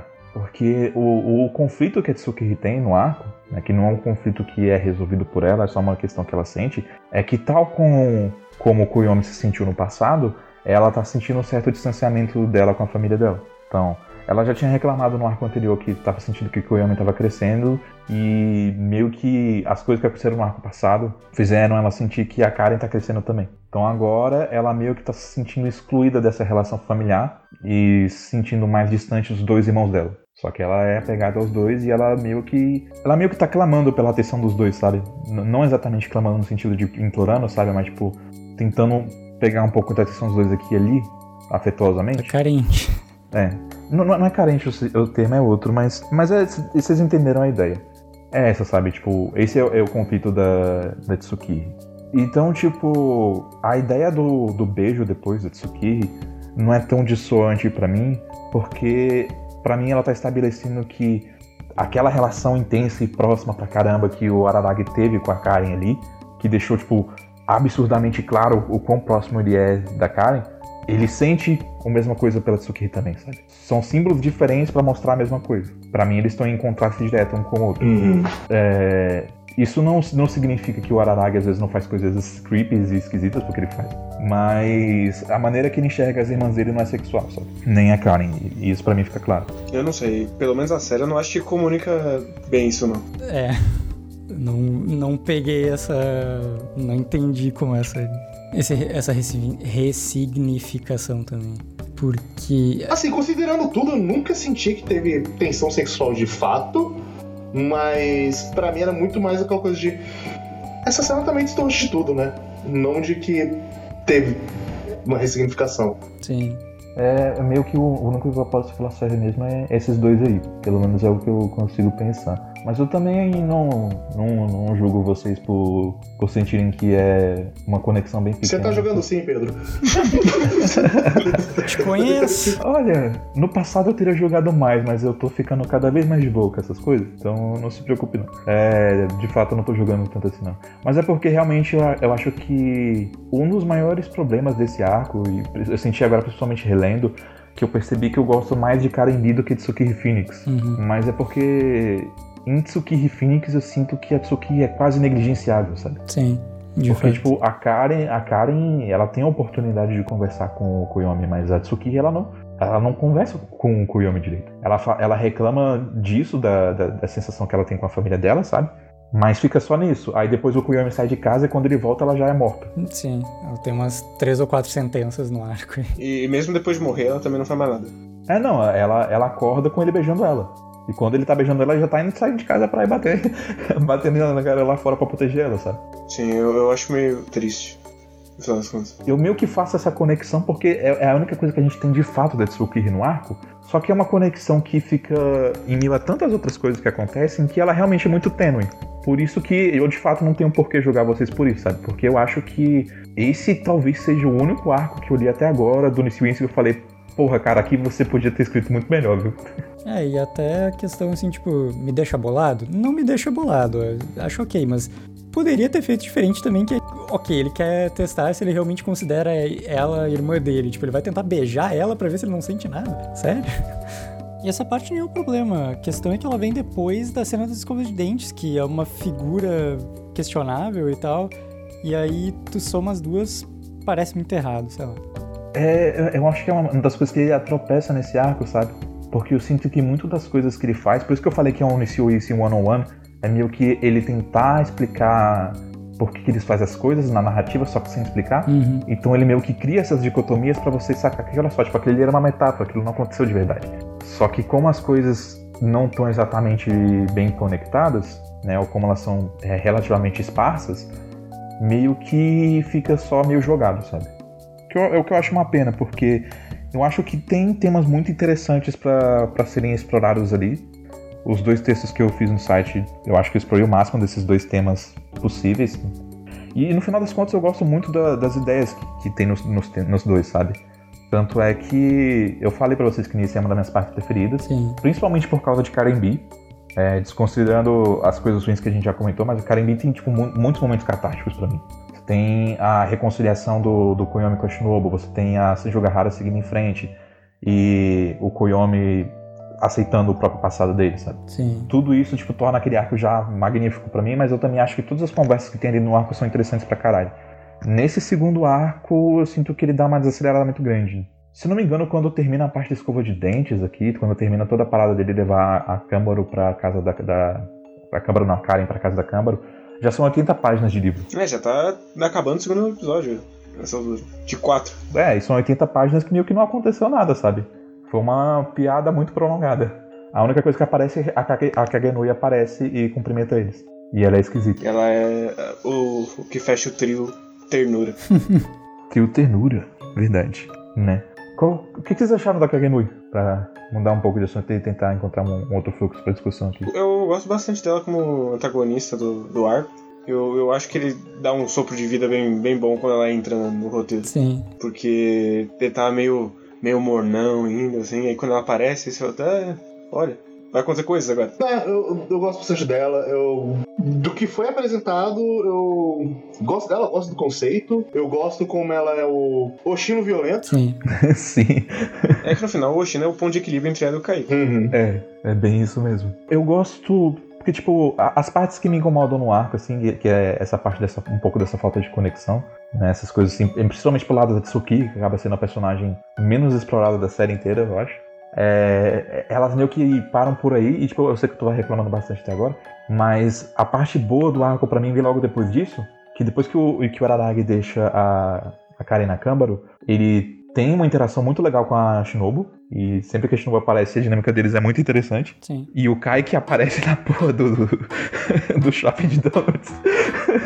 Sim, muito bom. E aí ele, ele conta da, da, da outra, mas ele fala, não, eu só conheço o nome dela. Nada, não. Ô, por que, que tu tá aqui? O que tu tá fazendo aqui? Ah, eu tinha um cupom de desconto. Precisava usar. É, eu acho muito bom que é, é o cara que apareceu como o Dark dos Darks, com aquela aparência de vampiro doente, tá lá naquela loja com cupom de desconto comendo rosquinhas coloridas. Sim. Inclusive, eu gosto de como eles chegam nessa loja de donuts que é. Acho que eu vou falando, eu tenho um assunto muito sério com você, é uma questão urgente. Sim. E por um segundo você fala, ok, aconteceu alguma coisa? E ela fala, donuts com desconto, bora. Aconteceu. Sim. Eu, eu gosto que ela tem o melhor poder do mundo, que é poder de materializar as coisas. Então ela fica jogando Nintendo DS dentro da sombra do Kwame, que ela mesma materializa. Uhum. Eu queria ter esse poder pra não pagar pelo Play 5. e, mas enfim, tirando isso, é, né, eu queria saber, no anime já toca a segunda versão da música do Kaiki no, no Shopping de Donuts? Hum, não, acho que é a mesma. Ah, é a mesma, né? É, não que eu, não que eu tenha reparado, pelo menos. Não, não. Ah, vocês vão perceber que é claramente É porque o Kaiki vai ter uma outra música que vai tocar em outro momento, mas ela é mais pra cima, vamos dizer assim, que a música normal dele.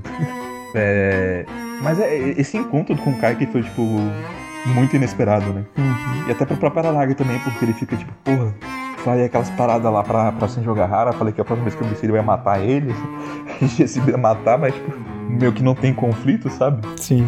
Se ele soubesse que ele vai descobrir depois, teria. Sim. Se soubesse, se ele soubesse que ele depois teria, né? Porque no final das contas, toda a malícia do arco veio do Kaique. Ele não tinha motivo nenhum, cara, pra vender informação da Tsukiji, né? Já que tinha dinheiro pra ser feito. Pois é. Mas como é que você vai pagar o desconto do Donut? É. Ah, eu gosto do Koyomi depois percebendo que o Kaique fez todo mundo de trouxa. Ele vendeu a informação pra Kagenui, dando a entender o suficiente para ela desassociar o Koyomi da Tsukiri. Ele vendeu a informação pro Koyomi da, da, da Kagenui, para ele ir atrás dela, para eles poderem brigar, para resolver o conflito sem dar maiores problemas para ele. Ao mesmo tempo que ele fez isso especificamente nos dias que a Senju Gahara tava viajando, porque senão ia ser mais problema para ele. Ele saiu ganhando da situação toda. É difícil competir com o Kai. Um homem com planejamento. Exato. E motivação. Sim. Mas falando um pouquinho da Tsukiri, eu fico, fico bem triste, na verdade. Porque na hora que apresentou o conceito dela de que ela não era irmã de verdade, eu falei: Ah, vai ser tipo aquela, aquele pássaro que coloca o ovo no, do outro pássaro. E aí no episódio seguinte é exatamente isso que ele fala. e não vai para nenhum outro lugar. Então eu achei só meio, meio óbvio no final das contas, eu achei meio triste. Ele já foi mais criativo. É porque, no final das contas, né, o conflito da Tsukimi que é o que não tem como ser resolvido aqui agora. Né? Tá deixando pra frente. Mas apesar de, de ser batido, eu gosto dessa ideia, sabe? De, dele trabalhar essa dúvida, né, de relação se algo que você achou que era verdade sua vida inteira, se era verdade ou não. Olhando por um lado, é que nem você viver sua vida inteira com o irmão que você descobriu que na verdade era, sei lá, não era seu irmão, era seu tio, alguma coisa assim. E como esse tipo de coisa pode afetar a dinâmica familiar, coisa assim. Só que no caso da, da Tsuki é foda porque ela não tem culpa, sabe? Sim. Por mais que ela seja a culpada da situação, ela não tem, não tem o que fazer, ela só nasceu, né? Sim. E, e, e quando ela souber o que, que ela vai fazer. E também tem toda a questão que ela aparece pouco, então, pelo menos pra mim, essa revelação não tem tanto impacto no final das contas. É, é, tipo, é um grande. Ah, tá, e daí? Exato. Porque no final das contas, esse é um arco mais sobre. Sobre essa, essa parada, né? Sobre o que é falso, o que é verdadeiro, né? Uhum. E meio pra explicar um pouco como o, o Koyomi, né? E na verdade o Nessil enxerga essa questão de, de moralismo, né?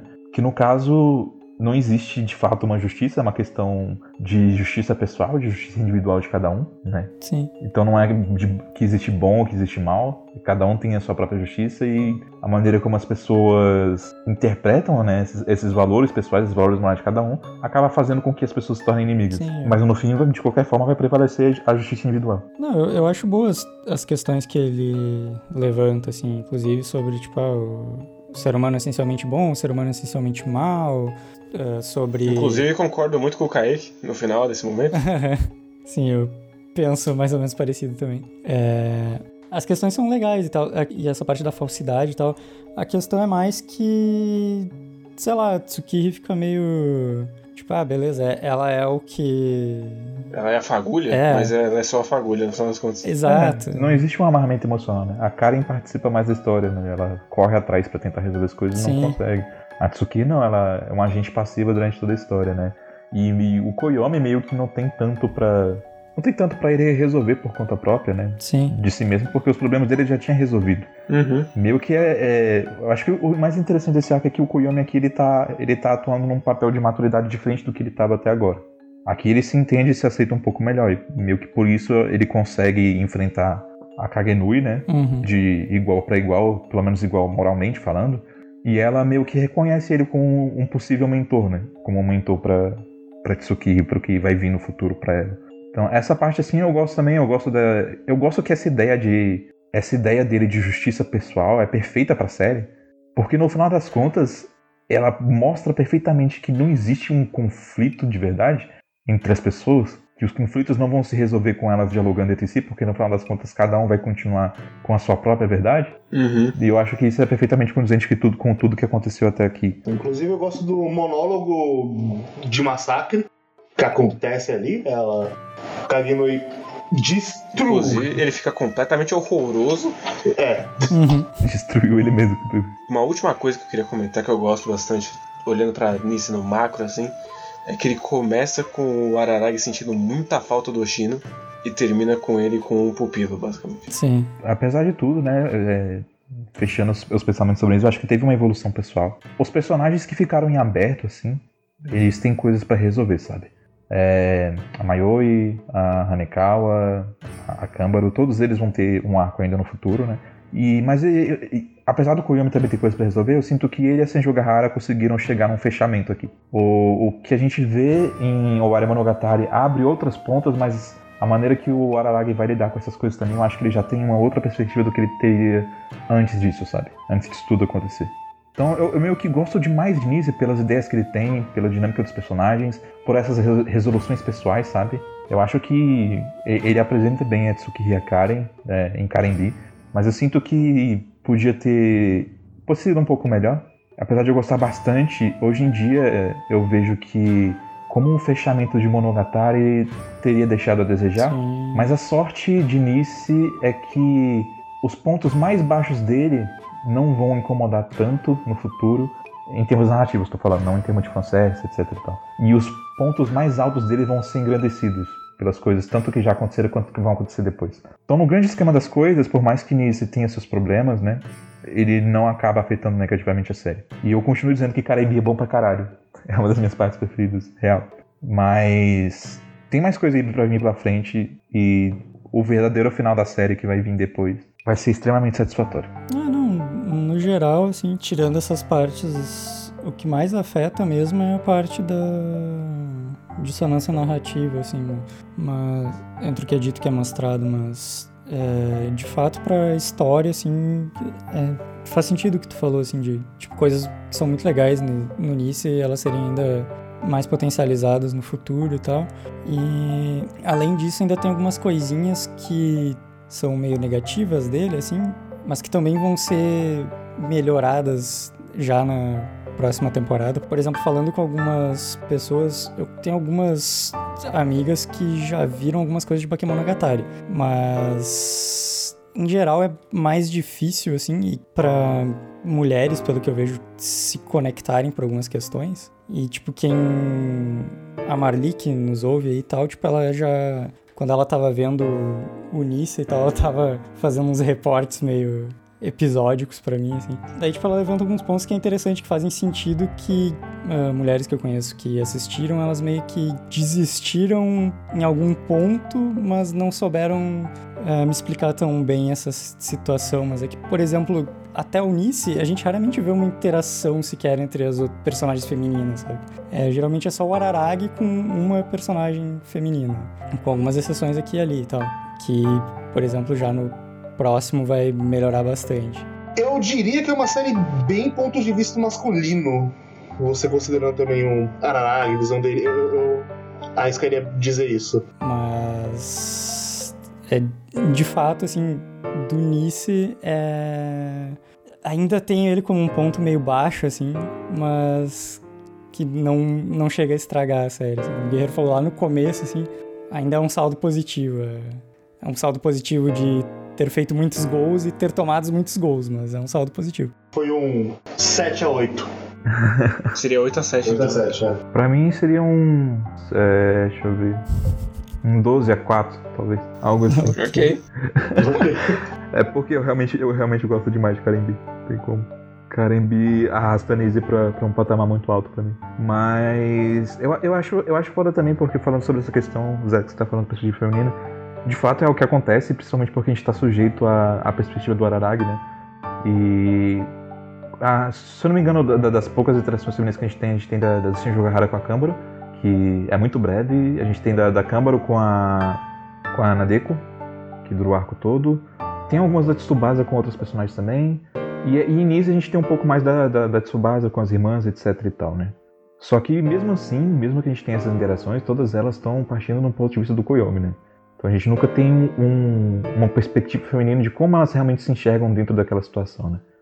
E o foda é que, tipo, Nise acaba sendo uma barreira muito grande por causa do fanservice e por causa das coisas de mau gosto que ele tem também. E muita gente acaba desistindo nele, mas aqui do lado a gente vai ter um arco que a gente vai estar na perspectiva da Hanekawa. Então, tipo, é meio triste que isso acabe acontecendo, né? Mas não dá pra culpar as pessoas por desistirem. Mas para quem persistir, pelo menos, eu acho que vai ser um frescor, sabe? Vai ser refrescante ver essas novas perspectivas. E eu acho que foi genial do Nishio ter tomado essa decisão de mudar é, esses pontos de vista, até porque ele já tinha uma ideia do qual era o arco central do Araragi, e se ele se concentrasse demais nele, ele não ter como desenvolver tão bem o cenário por completo, né? Acho que vai ter muita coisa interessante e diferente pra gente falar quando a gente voltar a falar de Monogatari no ano que vem. Boa parte desses desses arcos que a gente vai ver agora nos próximos são os preferidos de muita gente, né? Então, acho que é um bom sinal aí para as pessoas. Mas assim, mas tem mais alguma coisa que vocês queiram acrescentar? Acho que tem mais uma só que eu queria, antes de encerrar. Eu concordo com as várias reclamações, mas eu ainda gosto bastante de Nissan Monogatari. Eu, eu, eu, Monogatari é uma coisa curiosa que eu acho que talvez eu tenha gostado mais dessa vez do que quando eu vi com 18 anos mas eu discordo de mim mesmo de que ele é melhor que o Baki, porque ah, o Baki com 15 anos foi. foi é, eu não tinha pegado também, mas. Eu, eu, acho compreensível, sabe? Porque meio que você tomou um apreço melhor pela, maior pela obra, mas ao mesmo tempo você consegue enxergar mais defeitos também. Sim, sim. Né? Da, minha, da minha perspectiva mesmo, tipo, Dois anos atrás, quando eu li, né, pela primeira vez, eu saí com a cabeça tipo, oh, caralho. Uhum. Só que, tipo, olhando agora, é, eu, eu, tinha saído com uma impressão muito positiva dos dois arcos, de Karembi e de sabe? Uhum. E, e, relendo agora, eu, eu senti mais problemas com Tsukihifin, né? Então, assim, meio que por consequência de muita coisa que vai vir pela frente e de muita coisa que veio aqui agora, eu enxergo o Karembi como um excelente encerramento pra série se ela tivesse terminado ali, sabe? Sim, então, sim. Eu gosto demais, é um dos meus arcos preferidos. Mas acho que vai ter muita coisa boa pela frente e apesar dos problemas com o negócio, as ideias que eu falei do, do outro arco são boas e também ajuda que a, a relação do Koyomi com a Shinobu, que era a última coisa que eu queria que eu sentar, ela começa a ter um desenvolvimento legal ali, sabe? Tipo, é ela se fazendo de difícil para ajudar ele, mas no final ela quer ajudar. E no final termina com ela, tipo, dando completo apoio e moral para ele. Uhum. Foi ele destroçado e ela falando, não, tu não veio ser o meu mestre porra nenhuma. Ele, ele tá inteiraço aí. Porque ela acreditava plenamente na convicção dele. Tipo, e ela não se importava de estar sentindo a dor que ele estava sentindo porque ela dá, tá dando esse apoio pra ele, sabe? Uhum. Então é outra coisa que ajuda a carregar a Tsukiri Phoenix pra mim, assim. Mas acho Mas que é é isso. isso. Então é isso. De, de início, eu acho. Não sei. Karen B é 10 barra 10, Tsukiri Phoenix é 7.5, eu diria assim, se eu fosse dar uma nota. Apesar de que eu não gosto de notas. E- Eu acho que as notas são um pouquinho infladas, mas notas são uma resposta rápida, então. É. Eu, eu daria uma carinha feliz pra o espectro de carinha triste, carinha média e carinha feliz. É isso. Tá bom. Mas é, né, gosto, gosto. Foi, foi, foi interessante reassistir. E no mais, até ano que vem. Pro caso de Monogatari, porque a gente vai fazendo cast pra caralho. Sim. Sim. Vai ser ano bastante está uma coisa. loucura. É. Sim. Só pra falar aqui, pra, pra, pra já adiantar pro pessoal também, ano que vem a intenção é falar sobre toda a second season. Então, Sim. até por ter arcos menores também, mas vai ser, vão ser maior, vão ser acho, que 26 episódios, se eu não me engano. Né? Então, Sim. vai render um cast maiorzinho. Provável. Provável. Vamos ver o que vem por aí. Sim. Mas é isso, então até lá. Falou. Tchau, tchau! Tchau!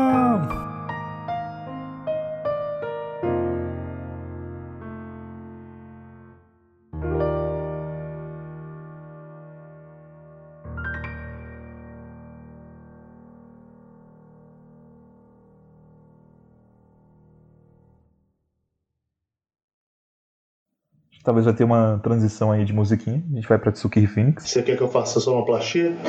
Faz. Não. Quer dizer, pode fazer. Você vai fazer cantar Tá lá a bom. musiquinha, bate no disco. Transição. Pronto. Muito obrigado. Eu espero que o Zé use esse momento. Com certeza. Eu achei que você. Eu achei que você ia cantar mais um tempinho. Não, a transição tem que ser rápida.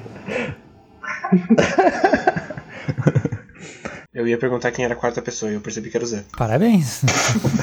Obrigado pela consideração. É que eu voltei pra aba e eu falei, ué, mas tinha três, agora tem quatro, quem é? Mas ele chegou falando. Eu sei. Eu, eu tô. A- além de não lembrar que eu faria parte do episódio, não sentir a minha falta, ainda por cima ignorou o meu olá. Eu também te amo, guerreiro. Eu tô com um projeto pra entregar quarta-feira, tá difícil. Tudo bem. Tudo Seu bem. projeto é ignorar o Zé. O Guerreiro tá com o projeto, eu tô quase dormindo. O Kei tá jogando AIDS. Eu, eu- eu já parei de jogar antes, tá? Mas assim, Será? você não tá sozinho, eu tô um pouco, pouquinho de sono também. Mas não quase dormi. Tudo bem. Mas vamos lá. Eu acho que essa interação pode ficar no cast, inclusive. Em algum lugar. Sim. Ainda tá rolando aqui. Zé, se você está ouvindo isso, você vai perceber que em algum momento, duas horas atrás, eu fiz um comentário. Eu tava. Eu já tinha caído do Netflix. Então você vai perceber que eu tô falando que é um maluco sozinho. Isso aí, com você.